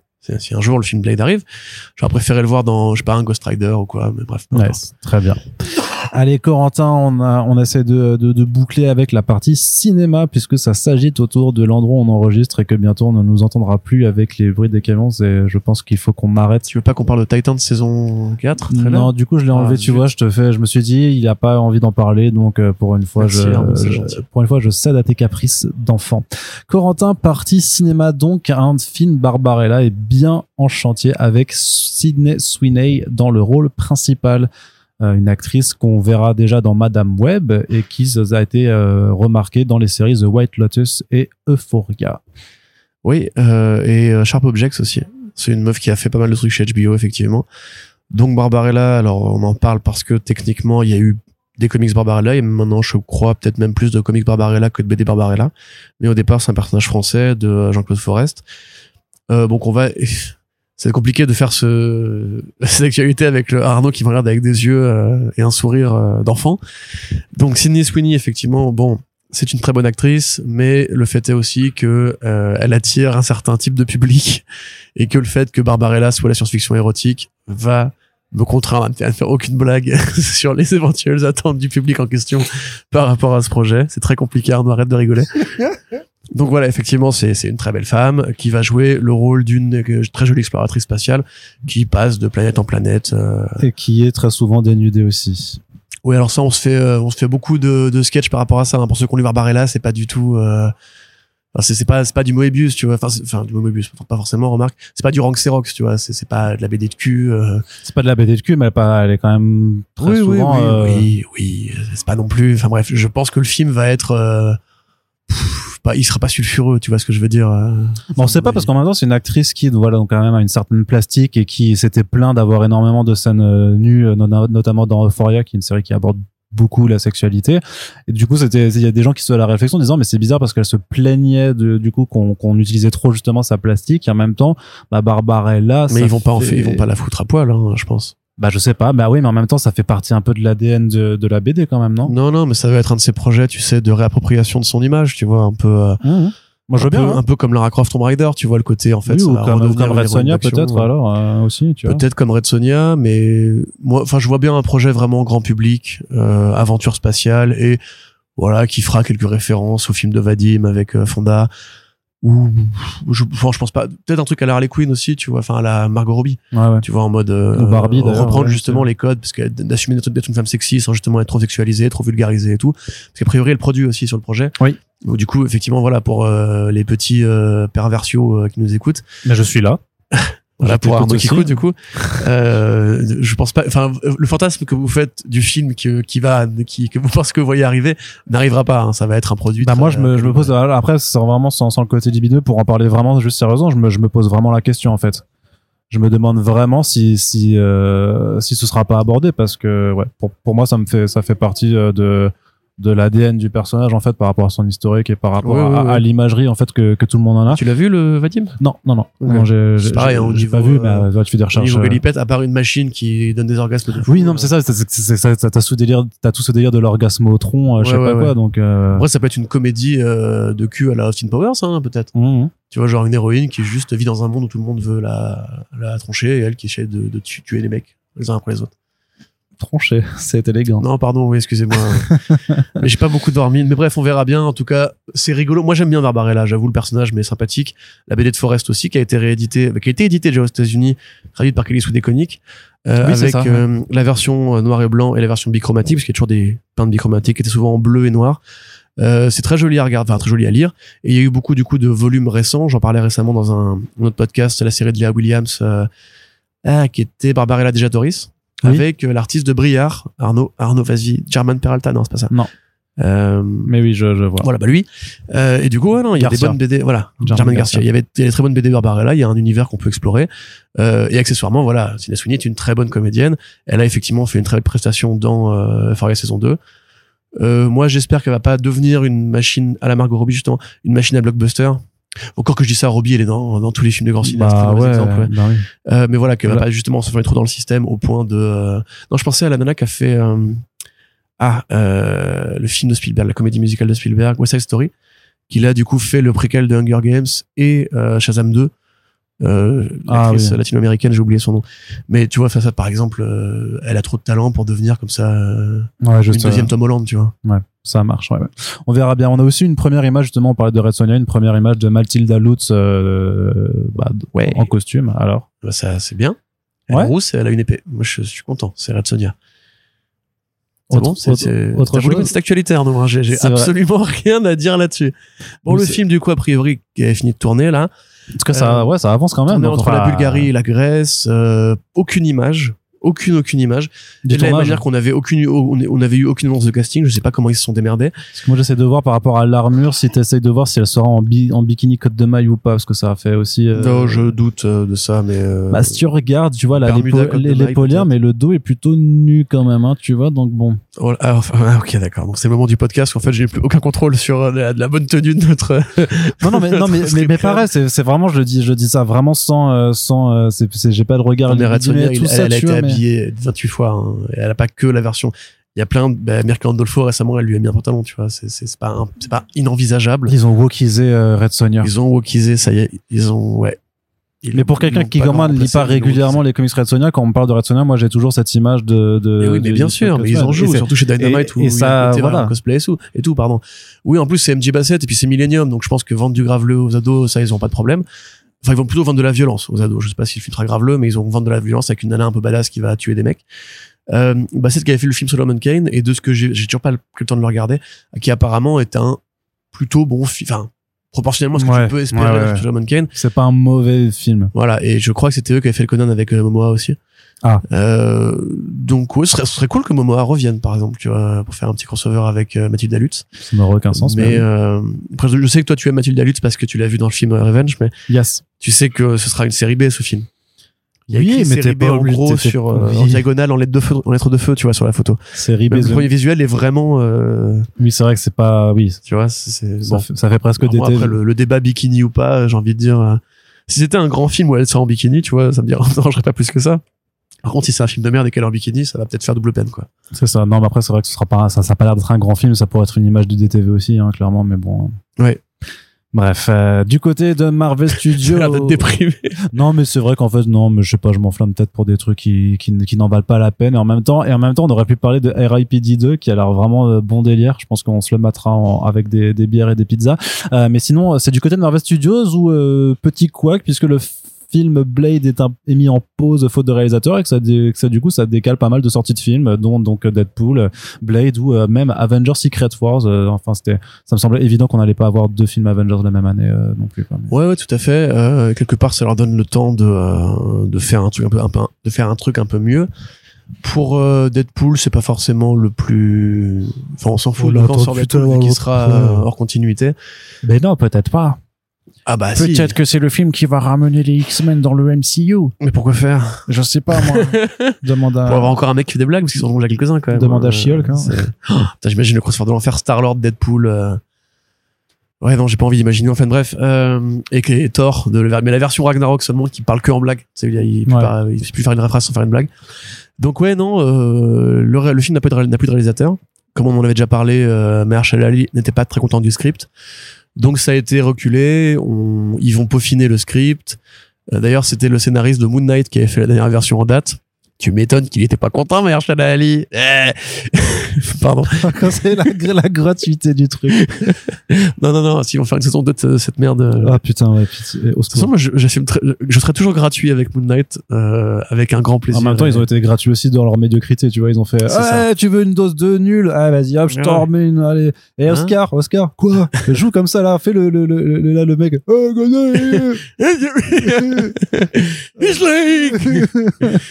Quelle grande série télé. Quel gâchis de talent et de temps et d'argent. C'est ouais. ouf, c'est ouf. Je crois qu'il y a des gens qui préfèrent, euh, même moi qui n'ai pas été euh, grave conquis par She-Hulk, des gens qui disent ouais, Moon Knight, euh, signe supérieur, She-Hulk. Au secours, les gars, mais mais au secours. Chacun Oh ses goûts, hein, mais en vrai, vos gueules, juste, voilà. Ouais. Euh, donc, oui.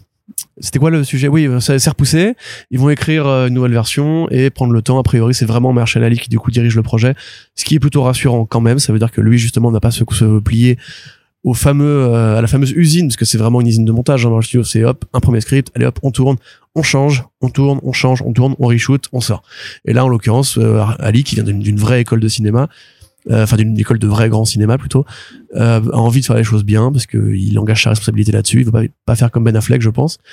Donc, bah, on attendra de voir. Moi, je reste quand même assez confiant puisque si quelqu'un arrive à dire non à Kevin Feige et euh, à faire décaler justement tout l'agenda, ça veut dire que Feige a conscience aussi de la chance qu'il a d'avoir Mahershala Ali une deuxième fois après l'avoir quasiment gâché dans euh, la série Luke, Luke Cage. Même s'il était bien, hein, Cotton Mouth, enfin, mais la série s'est un peu effondrée avec lui euh, par la fenêtre. Oui. Euh, donc voilà. en prenant de l'élan. il a fait un, deux, euh, you et il a sauté comme ça. Et après, il y a, et en bas, il y avait déjà Iron Fist qui l'attendait, quoi. il s'est sur éclaté Iron au Fist. sol, ouais, c'est ça, éclaté, éclaté au sol. Ils sont morts tous les deux. Et par contre, chez, chez Marvel Studios aussi, grosse annonce, par contre, c'est Harrison Ford euh, qui va euh, être le nouveau euh, général euh, Thaddeus Ross. Après William Hurt, ouais, qui, qui est mort. Qui est décédé, Ouais, ouais. On en avait parlé, je crois. Euh, moi, franchement, je trouve que c'est un peu éclaté comme annonce, en fait. J'ai vu beaucoup de gens être très contents parce que c'est Harrison Ford, c'est euh, c'est le, le, le grand frère de l'enfance, euh, c'est cette figure rassurante du cinéma américain que tout le monde connaît et que tout le monde est content de revoir. Hein. Moi, Je sais pas, moi, je, euh, je- tu sais, j'estime que le départ à la retraite, ça, ça peut aussi s'appliquer pour les mais acteurs. surtout qu'en plus, lui, il aime pas vraiment faire la comédie, jouer- enfin, faire l'acteur, en fait. Ah ouais? C'est un mec super cynique, Harrison Ford. Dès qu'il lui pose la question pourquoi t'es revenu dans Star Wars, il a dit bah pour l'argent. C'est, il a dit vraiment Ah ouais ça. hein. Dit Ah alors, alors, c'est par rapport aux fans que vous êtes revenu. Tout fait non, pour l'argent. Je suis fan de l'argent. Et du coup après, mais pour le suivant, vous êtes revenu parce que non, l'argent, mec, ils m'ont proposé un très gros chèque, j'ai négocié plus d'argent et tout. Et en fait, il, il a ce côté parce que c'est en fait, il est vraiment comme ces personnages. Harrison Ford, il est vraiment taiseux, il est vraiment euh, un peu cowboy, tu vois, un peu très intérieur et Mhm. tout. C'est pas un mec très sympathique a priori. Il y a des anecdotes qui, qui contredisent ça aussi. hein. Il y a des, des fois où on dit non, en fait, il est super ému parfois et tout. Euh, quand tu le quand tu le vois avec 2001, enfin, euh, Kei Quick One, je crois qu'il s'appelle le mec qui jouait dans Everything Everywhere All at Once. Euh, tu vois, Oui, c'est un auteur, c'est le mec qui jouait 2001 dans euh, Le Temple maudit. Ouais. Et t'as une photo où ils se sont re- retrouvés. Oui, ils font, ils qui- font qui un est câlin, oui, ils font un câlin. Et ça. apparemment, voilà, il est quand même super sympa. Euh, c'est juste que voilà, moi, le côté le général qui fait la gueule, euh, etc. Enfin, ça fait combien de fois qu'on va avoir le même rôle avec lui, quoi. Et peut-être qu'ils vont le faire en Red Hulk. Bah, à son âge, euh, est-ce que ça aura un intérêt? Est-ce que lui va s'engager sur une franchise sur 5 ans? En plus, il y aura a priori pas d'autres films Hulk dans l'immédiat. Ou peut-être, on ne sait pas, il y a la fameuse rumeur. Mais je sais pas, moi personnellement, j'étais bien avec l'idée qu'on n'avait pas recasté Ch- Chadwick Boseman parce qu'il était mort. Et que, bah, en fait, dans l'univers Marvel, on peut laisser les gens mourir aussi. Il avait un certain âge, le William Hurt, enfin, William Hurt et Thaddeus Ross. Il est là depuis quand même Hulk 1. On peut dire, le personnage dans la diégèse de l'univers est mort de vieillesse, point, ça arrive. C'est pas grave, euh, c'est même plus réaliste. Et on avait déjà en plus recasté euh, James, enfin Roddy entre Iron Man 1 et Iron Man 2. Là, du coup, ça devient un petit peu la foire à la saucisse. C'est-à-dire qu'au bout d'un moment, il va y arriver à un moment donné où tous les vieux du, du MCU vont finir par mourir. On va pas à chaque fois les recaster, tu vois. Même si Bah, je, surtout je- que je sais que Harrison Sam Jackson Ford, veut revenir lui en CGI après. non, mais en plus, non, mais le truc, c'est que euh, Ford, il a, il a 80 piges aussi, donc. euh, Mais oui, c'est ça. Euh, il a déjà survécu à deux crashs d'avion. Enfin, à un moment donné. euh, Et puis ouais, le, le côté, euh, le côté Ford caméo qu'on avait déjà eu dans Expandables 3 et tout. Enfin, ou 2 Non, 3 2, 3 Bref, euh, c'est bon quoi. Genre, mec, fais un vrai film où tu fais un nouveau rôle et pas juste un rôle nostalgique ou alors un rôle méta caméo, fan, fancast et tout. Peu plus dans l'univers Marvel, tu peux lui faire jouer d'autres trucs quoi. Quitte à faire du fancast. euh, Mhm. tu lui mets un rôle de mentor pour Nova par exemple, ce serait plus Non, parce intéressant. que Mentor, c'est euh, c'est les Eternals, donc. euh, Tu lui. Bon, bah, oh, oh, oh. Quand même. C'est pas non, mal. bah non, ah non. Bah là, là. Ah non, non, non, non, non, non. Oh, bah, Je veux rien entendre. Tais-toi. Non. Point. c'est hyper ré- Putain. référencé euh, quand même pour le coup. C'est très. Je suis très, très cultivé, moi. Je connais, les- ah, ah, je vais m'énerver. Je Je- sens, j'ai une, une veine qui pète là. je, je connais tous les, les Eternals. Tu vois, c'est comme Kurt Russell pour jouer le père de Star-Lord. Sur le Ouais. papier, c'est une bonne idée. Et Dans les- fait, dans les euh, faits, ouais, c'est quand tu réfléchis deux secondes, tu dis, ah, bah, Ouais, en fait, non. non, c'est pas ouf. Très bien. Et on va terminer ce podcast, Corentin, avec la partie Warner DC. C'est toujours autant le bordel chez eux. C'est un joyeux bordel. C'est un joyeux bordel. Euh, parce que euh, Man of Steel 2 est bien en développement. Ouais. Je suis content.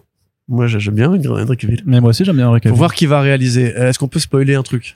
Euh, on peut pas ouais. spoiler. Vraiment on, spoiler on peut pas spoiler quoi que ce soit. Mais être euh, compliqué d'en parler sans c'est spoiler. compliqué d'en parler, mais disons que euh, le perso, voilà, euh, le personnage euh, est de retour euh, Pour nous jouer un mauvais tour. pour nous jouer peut-être un mauvais tour, mais voilà, ça, ça a été long. C'était Walter Amada en fait qui euh, était contre euh, cette idée-là parce que lui, il avait d'autres plans pour Superman. D'ailleurs, le projet de Superman de Clark Kent noir de J.J. Abrams et Stanley Sikos n'est pas abandonné. Paris Kebab. Pour l'instant, Paris kebab, tu veux? Ça sortira jamais. Ok, moi je parie que ça sort. Hop, on a parié le kebab. Et euh, donc c'est toujours officiellement en projet, mais voilà, a priori maintenant la nouvelle direction avec Michael DeLuca no- no- notamment chez Warner Bros. Discovery, lui a validé le fait que c'est bon, on peut mettre quelqu'un pour écrire un script pour vraiment faire un Man of Steel 2 avec Henry Cavill euh, de retour dans le costume, ce qui fait effectivement que les gens qui depuis 2016 disaient mais non il a pas abandonné le costume finissent par dire six ans plus tard après s'être négocié vous voyez on avait raison sauf que grosso modo le- la négoce s'est faite en septembre 2022 donc voilà c'est toujours Oui, important que, de, de prendre ça en hein. Encore une fois, le plan de Walter Amada, c'était plus jamais de Henry Cavill. La boîte a été rachetée, un nouveau mec a été mis à, à sa place et il a dit en fait si Henry Cavill. Donc, Ouais, en c'est fait, ça. vous avez eu tort pendant 5 ans, maintenant vous avez raison. Bravo, comme pour la Snyder Cut. Ça. Bravo les gars, euh, vous êtes toujours les meilleurs. Donc si on résume effectivement, c'est pas que Michael DeLuca, il y a aussi un, un certain monsieur euh, Desgarni qui insiste pour ce qui était le projet de- depuis le départ en fait. Et c'est pas un spoiler de le dire puisque dès qu'il a été casté en fait, euh, Dwayne, Johnson, donc parce que c'est de, lui dont, il s'agit, voulait faire s'affronter. euh, alors à une époque c'était même Shazam, Superman et Black Adam. Il avait posté un visuel des trois qui se sabattaient euh, sur Twitter à l'époque. Euh, et lui, voilà, c'était la logique. Il voulait être le personnage le plus fort de l'univers avec Superman. Et l'idée, c'était donc qu'il y aurait un combat entre les deux. Alors, on voit très bien quelle forme ça pourrait prendre. Hein. Donc, un combat où ils se battent, ils sont aussi forts l'un que l'autre parce que personne n'est plus fort que Don Johnson dans ses films. C'est très énervant d'ailleurs à force, hein, ce côté vraiment égomaniaque euh, du mec qui veut toujours être le plus balèze mais qui du coup ne se met jamais en danger à aucun moment. Et on en reparlera un jour pendant qu'on fera un podcast euh, Black Adam, sans moi. Euh, voilà, enfin tu vois, c'est c'est c'est cool pour euh, ça au moins Black Adam. C'est que quelque part, bah, Johnson a réussi à faire valider un truc qui manquait, je trouve, à l'univers DC, c'est-à-dire Superman, le plus grand de tous les héros. Euh, Ça, c'est Action Man. Voilà, Action Man, le plus grand de tous les héros. Mais donc on est vraiment des vieux. Donc euh, ouais, non, non, moi je suis super content en fait, parce que Man of Steel 1, ça reste pour moi le meilleur film euh, récent de Zack Snyder. Ça reste, mais ce sera pas lui qui va faire le 2, je pense, mais ça reste pour ça, moi me ça me euh, paraît impossible l'un des meilleurs films Superman au niveau, au niveau de l'action en tout cas. Et en même temps, Man of Steel 2, s'il n'y a pas quelqu'un qui maîtrise euh, l'im- parce que ce qu'on peut reconnaître à Man of Steel quand même, c'était ses séquences d'action. Et si t'as pas ce même niveau-là en termes de mise en scène, ça me paraît compliqué Bah, de on, faire sait, un on sait que ce qui a bloqué pendant un temps, c'était Zack Snyder qui disait euh, moi, il y aura pas de Man of Steel 2 parce que la, la logique c'est Man of. Steel 2, BVS, Justice League Part 1, Justice League Part 2 et euh, un autre film entre les deux, je crois. Donc voilà, c'est à l'époque c'est pas possible. Mais Matthew Vaughn c'était c'était déclaré. Matthew Vaughn qui est un, bon mec. Christopher McQuarrie aussi. Christopher McQuarrie qui est donc un pote de Henry Cavill avec qui il a fait Ça, je suis chaud, euh, ouais, bah, ça, je suis chaud, je suis chaud. Voilà, par exemple.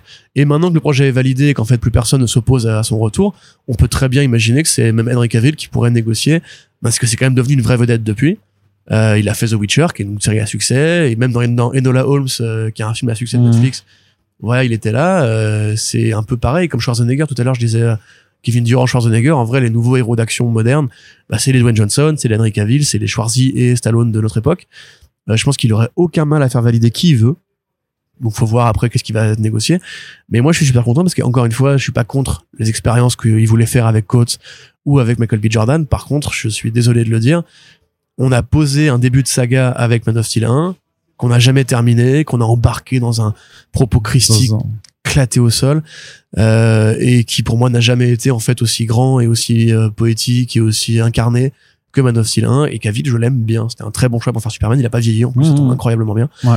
euh, c'est un peu tu vois comme je te dis moi s'il voulait faire un jour peut-être pas maintenant parce que maintenant il y a eu The Batman mais j'aurais été curieux de voir le Batman de Ben Affleck tu vois parce que c'est quand même un bon réal Ben Affleck. Il a fait The Town il sait faire du, du polar moderne urbain et tout. Bon tout le côté euh, Joe Manganiello baston euh, Arc Asile d'Arkham et euh, on va tuer la fille machin et tout ça m'intéressait moins mais j'étais quand même curieux de voir ce que ça donnait parce que c'était quand même pareil c'était un, un Batman correct Mhm. euh, Ben. Affleck quand on y pense. Il jouait bien était bien rien et tout. Il y a des bonnes choses de l'univers Snyder qui sont sorties du, de, de l'équation.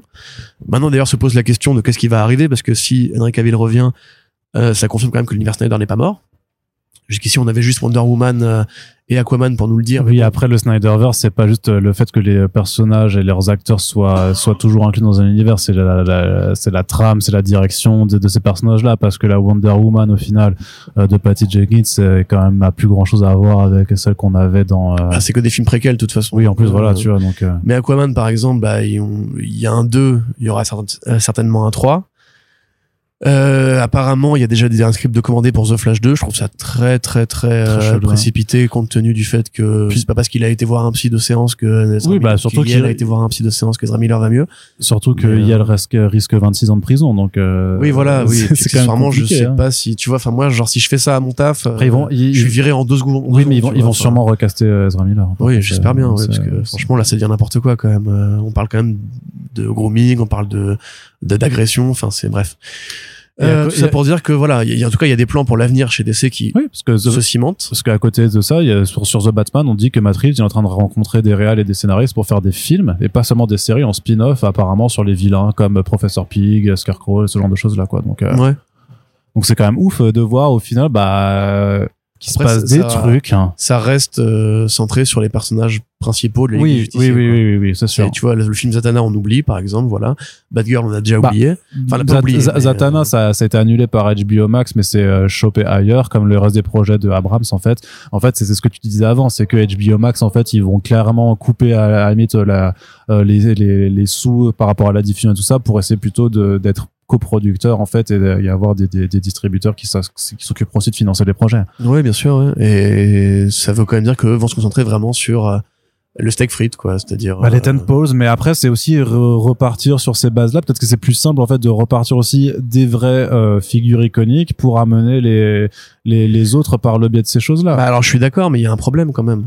C'est que les figures iconiques, euh, Wonder Woman 3, ce sera probablement le dernier. Oui. Euh, Gado maintenant, elle a une malheureusement, elle a une vraie carrière. J'arrive pas à comprendre comment elle a fait, mais euh, enfin si, elle a épousé un producteur, mais voilà. Euh, Oh, c'est sexiste ça. non, c'est vrai, c'est une réalité déjà d'une part, et ensuite c'est une très mauvaise actrice. Je suis désolé de le dire. C'est pas une question d'amour de femme. Je pourrais te demander aussi pourquoi Ezra Miller a une telle carrière. Hein. C'est pas un très, une très 1.1 très bon point bonne actrice, actrice, voilà, ça y est, je l'ai. Euh, stop, c'était un mauvais choix pour Wonder Woman, ça suffit maintenant et voilà, je peux pas m'énerver. Donc, le fait est que Franchement, c'est- ça, franchement, je pense que moi j'attends avec impatience le recast et le reboot de Wonder Woman. Kal-El, no. Voilà, mais euh, to feel the Nile, mais c'est bon, stop, c'est c'est tu mais toi en plus t'as pas vu Red Red Notice. Non. Tu sais pas ce que j'ai enduré. Moi, je me tu sais préserve. pas ce qu'on a vécu là-bas. Moi, je me préserve. Vrai, je sais, que- franchement, je sais que Gal Gadot. Ryan, Dwayne et Gal ensemble, c'est vraiment un festival de, de, crois- de feignasses du jeu, quoi. Je crois qu'à part les Fast, j'ai vu aucun des autres films dans lesquels Gal Gadot joue justement. il va faire un actionneur Netflix bientôt, là. Ouais, mais je vais pas euh, regarder non plus, en fait. comme d'hab. Je vais pas regarder. Mais donc oui, voilà, euh, moi j'a- j'attends avec impatience que justement c'est ce que je voulais dire, cette franchise-là s'arrête pour qu'on revienne avec une autre Wonder Woman. Je ne sais pas si ce sera euh, Diana Prince ou euh, Donna Troy ou autre chose. Il y a des tonnes de Wonder Girl que tu peux faire en Wonder Woman de toute façon. Euh, pareil, The Flash, euh, ça me paraît curieux d'imaginer la suite de ce film Flash qui a été écrit avant les scandales, à- l'époque de Walter Amada sur un plan très logique où, Keaton devait devenir le nouveau Batman de l'uni- de l'univers canon et on sait même pas s'il y aura un univers canon demain, tu vois. Euh, comment ils vont faire leur, leur tri entre la version Whedon qui est sortie au cinéma, donc tu peux pas la, la, la, la, la, nier, et la version Snyder qui est sortie, qui a eu un succès, mais en même temps, si jamais ils la valident, bah du coup ils, repartent pour 10 ans d'emmerde. Euh, comment tu refais un film Justice League ou un crossover ou un univers partagé avec ça derrière, tu vois. Donc c'est ça que, en fait, moi je dis, j'ai du mal quand même à imaginer que la, la mouture actuelle tienne plus de 5 ans. Tu vois, parce que d'ici là, Torah Aquaman 3 sera la fin. euh, Oui, oui, et puis non, mais en fait, ce qu'il faut faire, c'est qu'il faut juste faire des films sur ces personnages et laisser tomber les histoires de crossover, c'est tout. tu fais du The Batman euh, avec tous les personnages, quoi. Tu fais des trucs séparés. Ouais, c'est ça, c'est ça. Les- tous les trucs peuvent coexister sans, sans se rencontrer. Ça, moi, ça me va très bien. hein. Plutôt qu'on se prenne la tête à faire des films Rinstax, c'est même le projet là du ce que Dwayne Johnson le dit en interview, son truc de Black Adam versus euh, Superman. Moi, si c'est du niveau de Black Adam, j'en veux pas en fait, tu vois. Enfin, Ouais. Man of Steel qui, enfin, Henry Cavill qui revient, je suis très content, tu vois, parce que j'adore aussi l'acteur et tout ça, et j'aime beaucoup Man of Steel. Mais si c'est Man of Steel euh, 2, euh, si c'est pour avoir un Black Adam like, euh, c'est même pas la peine en fait. Moi, ça, ça me va en fait. hein, non, je pense pas. Enfin, je pense que c'est vraiment le projet de Cavill pour le coup. euh, Franchement, hein. de la même façon que Black Adam était le projet de Johnson en fait. Et c'est et encore une fois, Ryan, Gal et Dwayne, c'est pas pour rien qu'ils font des films ensemble. C'est vraiment en fait ces espèces de rostas qui font le même film sous différents titres. Quand tu regardes les les derniers Ryan Reynolds, Euh, Enfin, au secours quoi. J'aime bien Reynolds. moi. Mais moi aussi, je l'aime, je l'aime beaucoup justement, mais j'aime beaucoup The Rock à la base, moi. hein.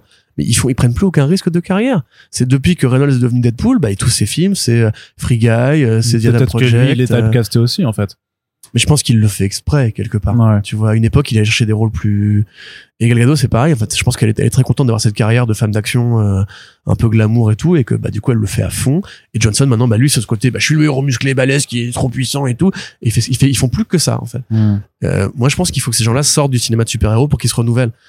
Et quelque part, un peu comme Chris Hemsworth, tu vois, qui est maintenant en train de se, de, se- de se auto-typecaster en tort, de plus en plus, au point de devenir une parodie de lui-même, ou de, de Chris Pratt, qui se, pareil, Chris Pratt, euh, Hmm. maintenant, en fait, moi, là, je suis un mec de 40 ans musclé, euh, qui fait un peu la gueule comme ça, un et, peu tout, ouais. et qui est un peu blagueur parfois. Hmm. Et tu dis, mais euh, gros, à une époque, t'étais le mec le plus marrant de la télé américaine.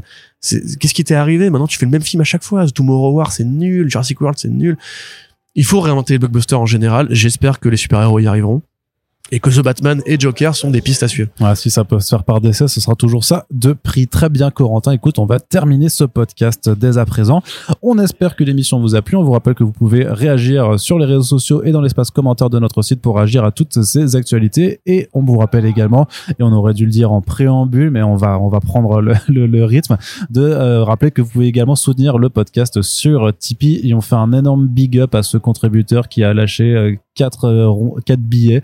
Euh, J'attends de voir si c'est pas. Je, vais vérifier toujours pour voir si c'était pas une blague, mais euh, ça fait vraiment trop plaisir. Mais voilà, mais euh, ce que je dis aussi à Corentin, c'est que les gens qui sont là depuis le début aussi, c'est quand même des sommes importantes qui ont été mises depuis toujours. Donc merci parce que ces podcasts ne pourraient pas se faire avec autant de régularité et voilà et tout le travail qu'on met dedans, on le fait aussi parce que vous soutenez le podcast. Donc c'est important de continuer de le faire. Merci à toutes celles et ceux qui le font.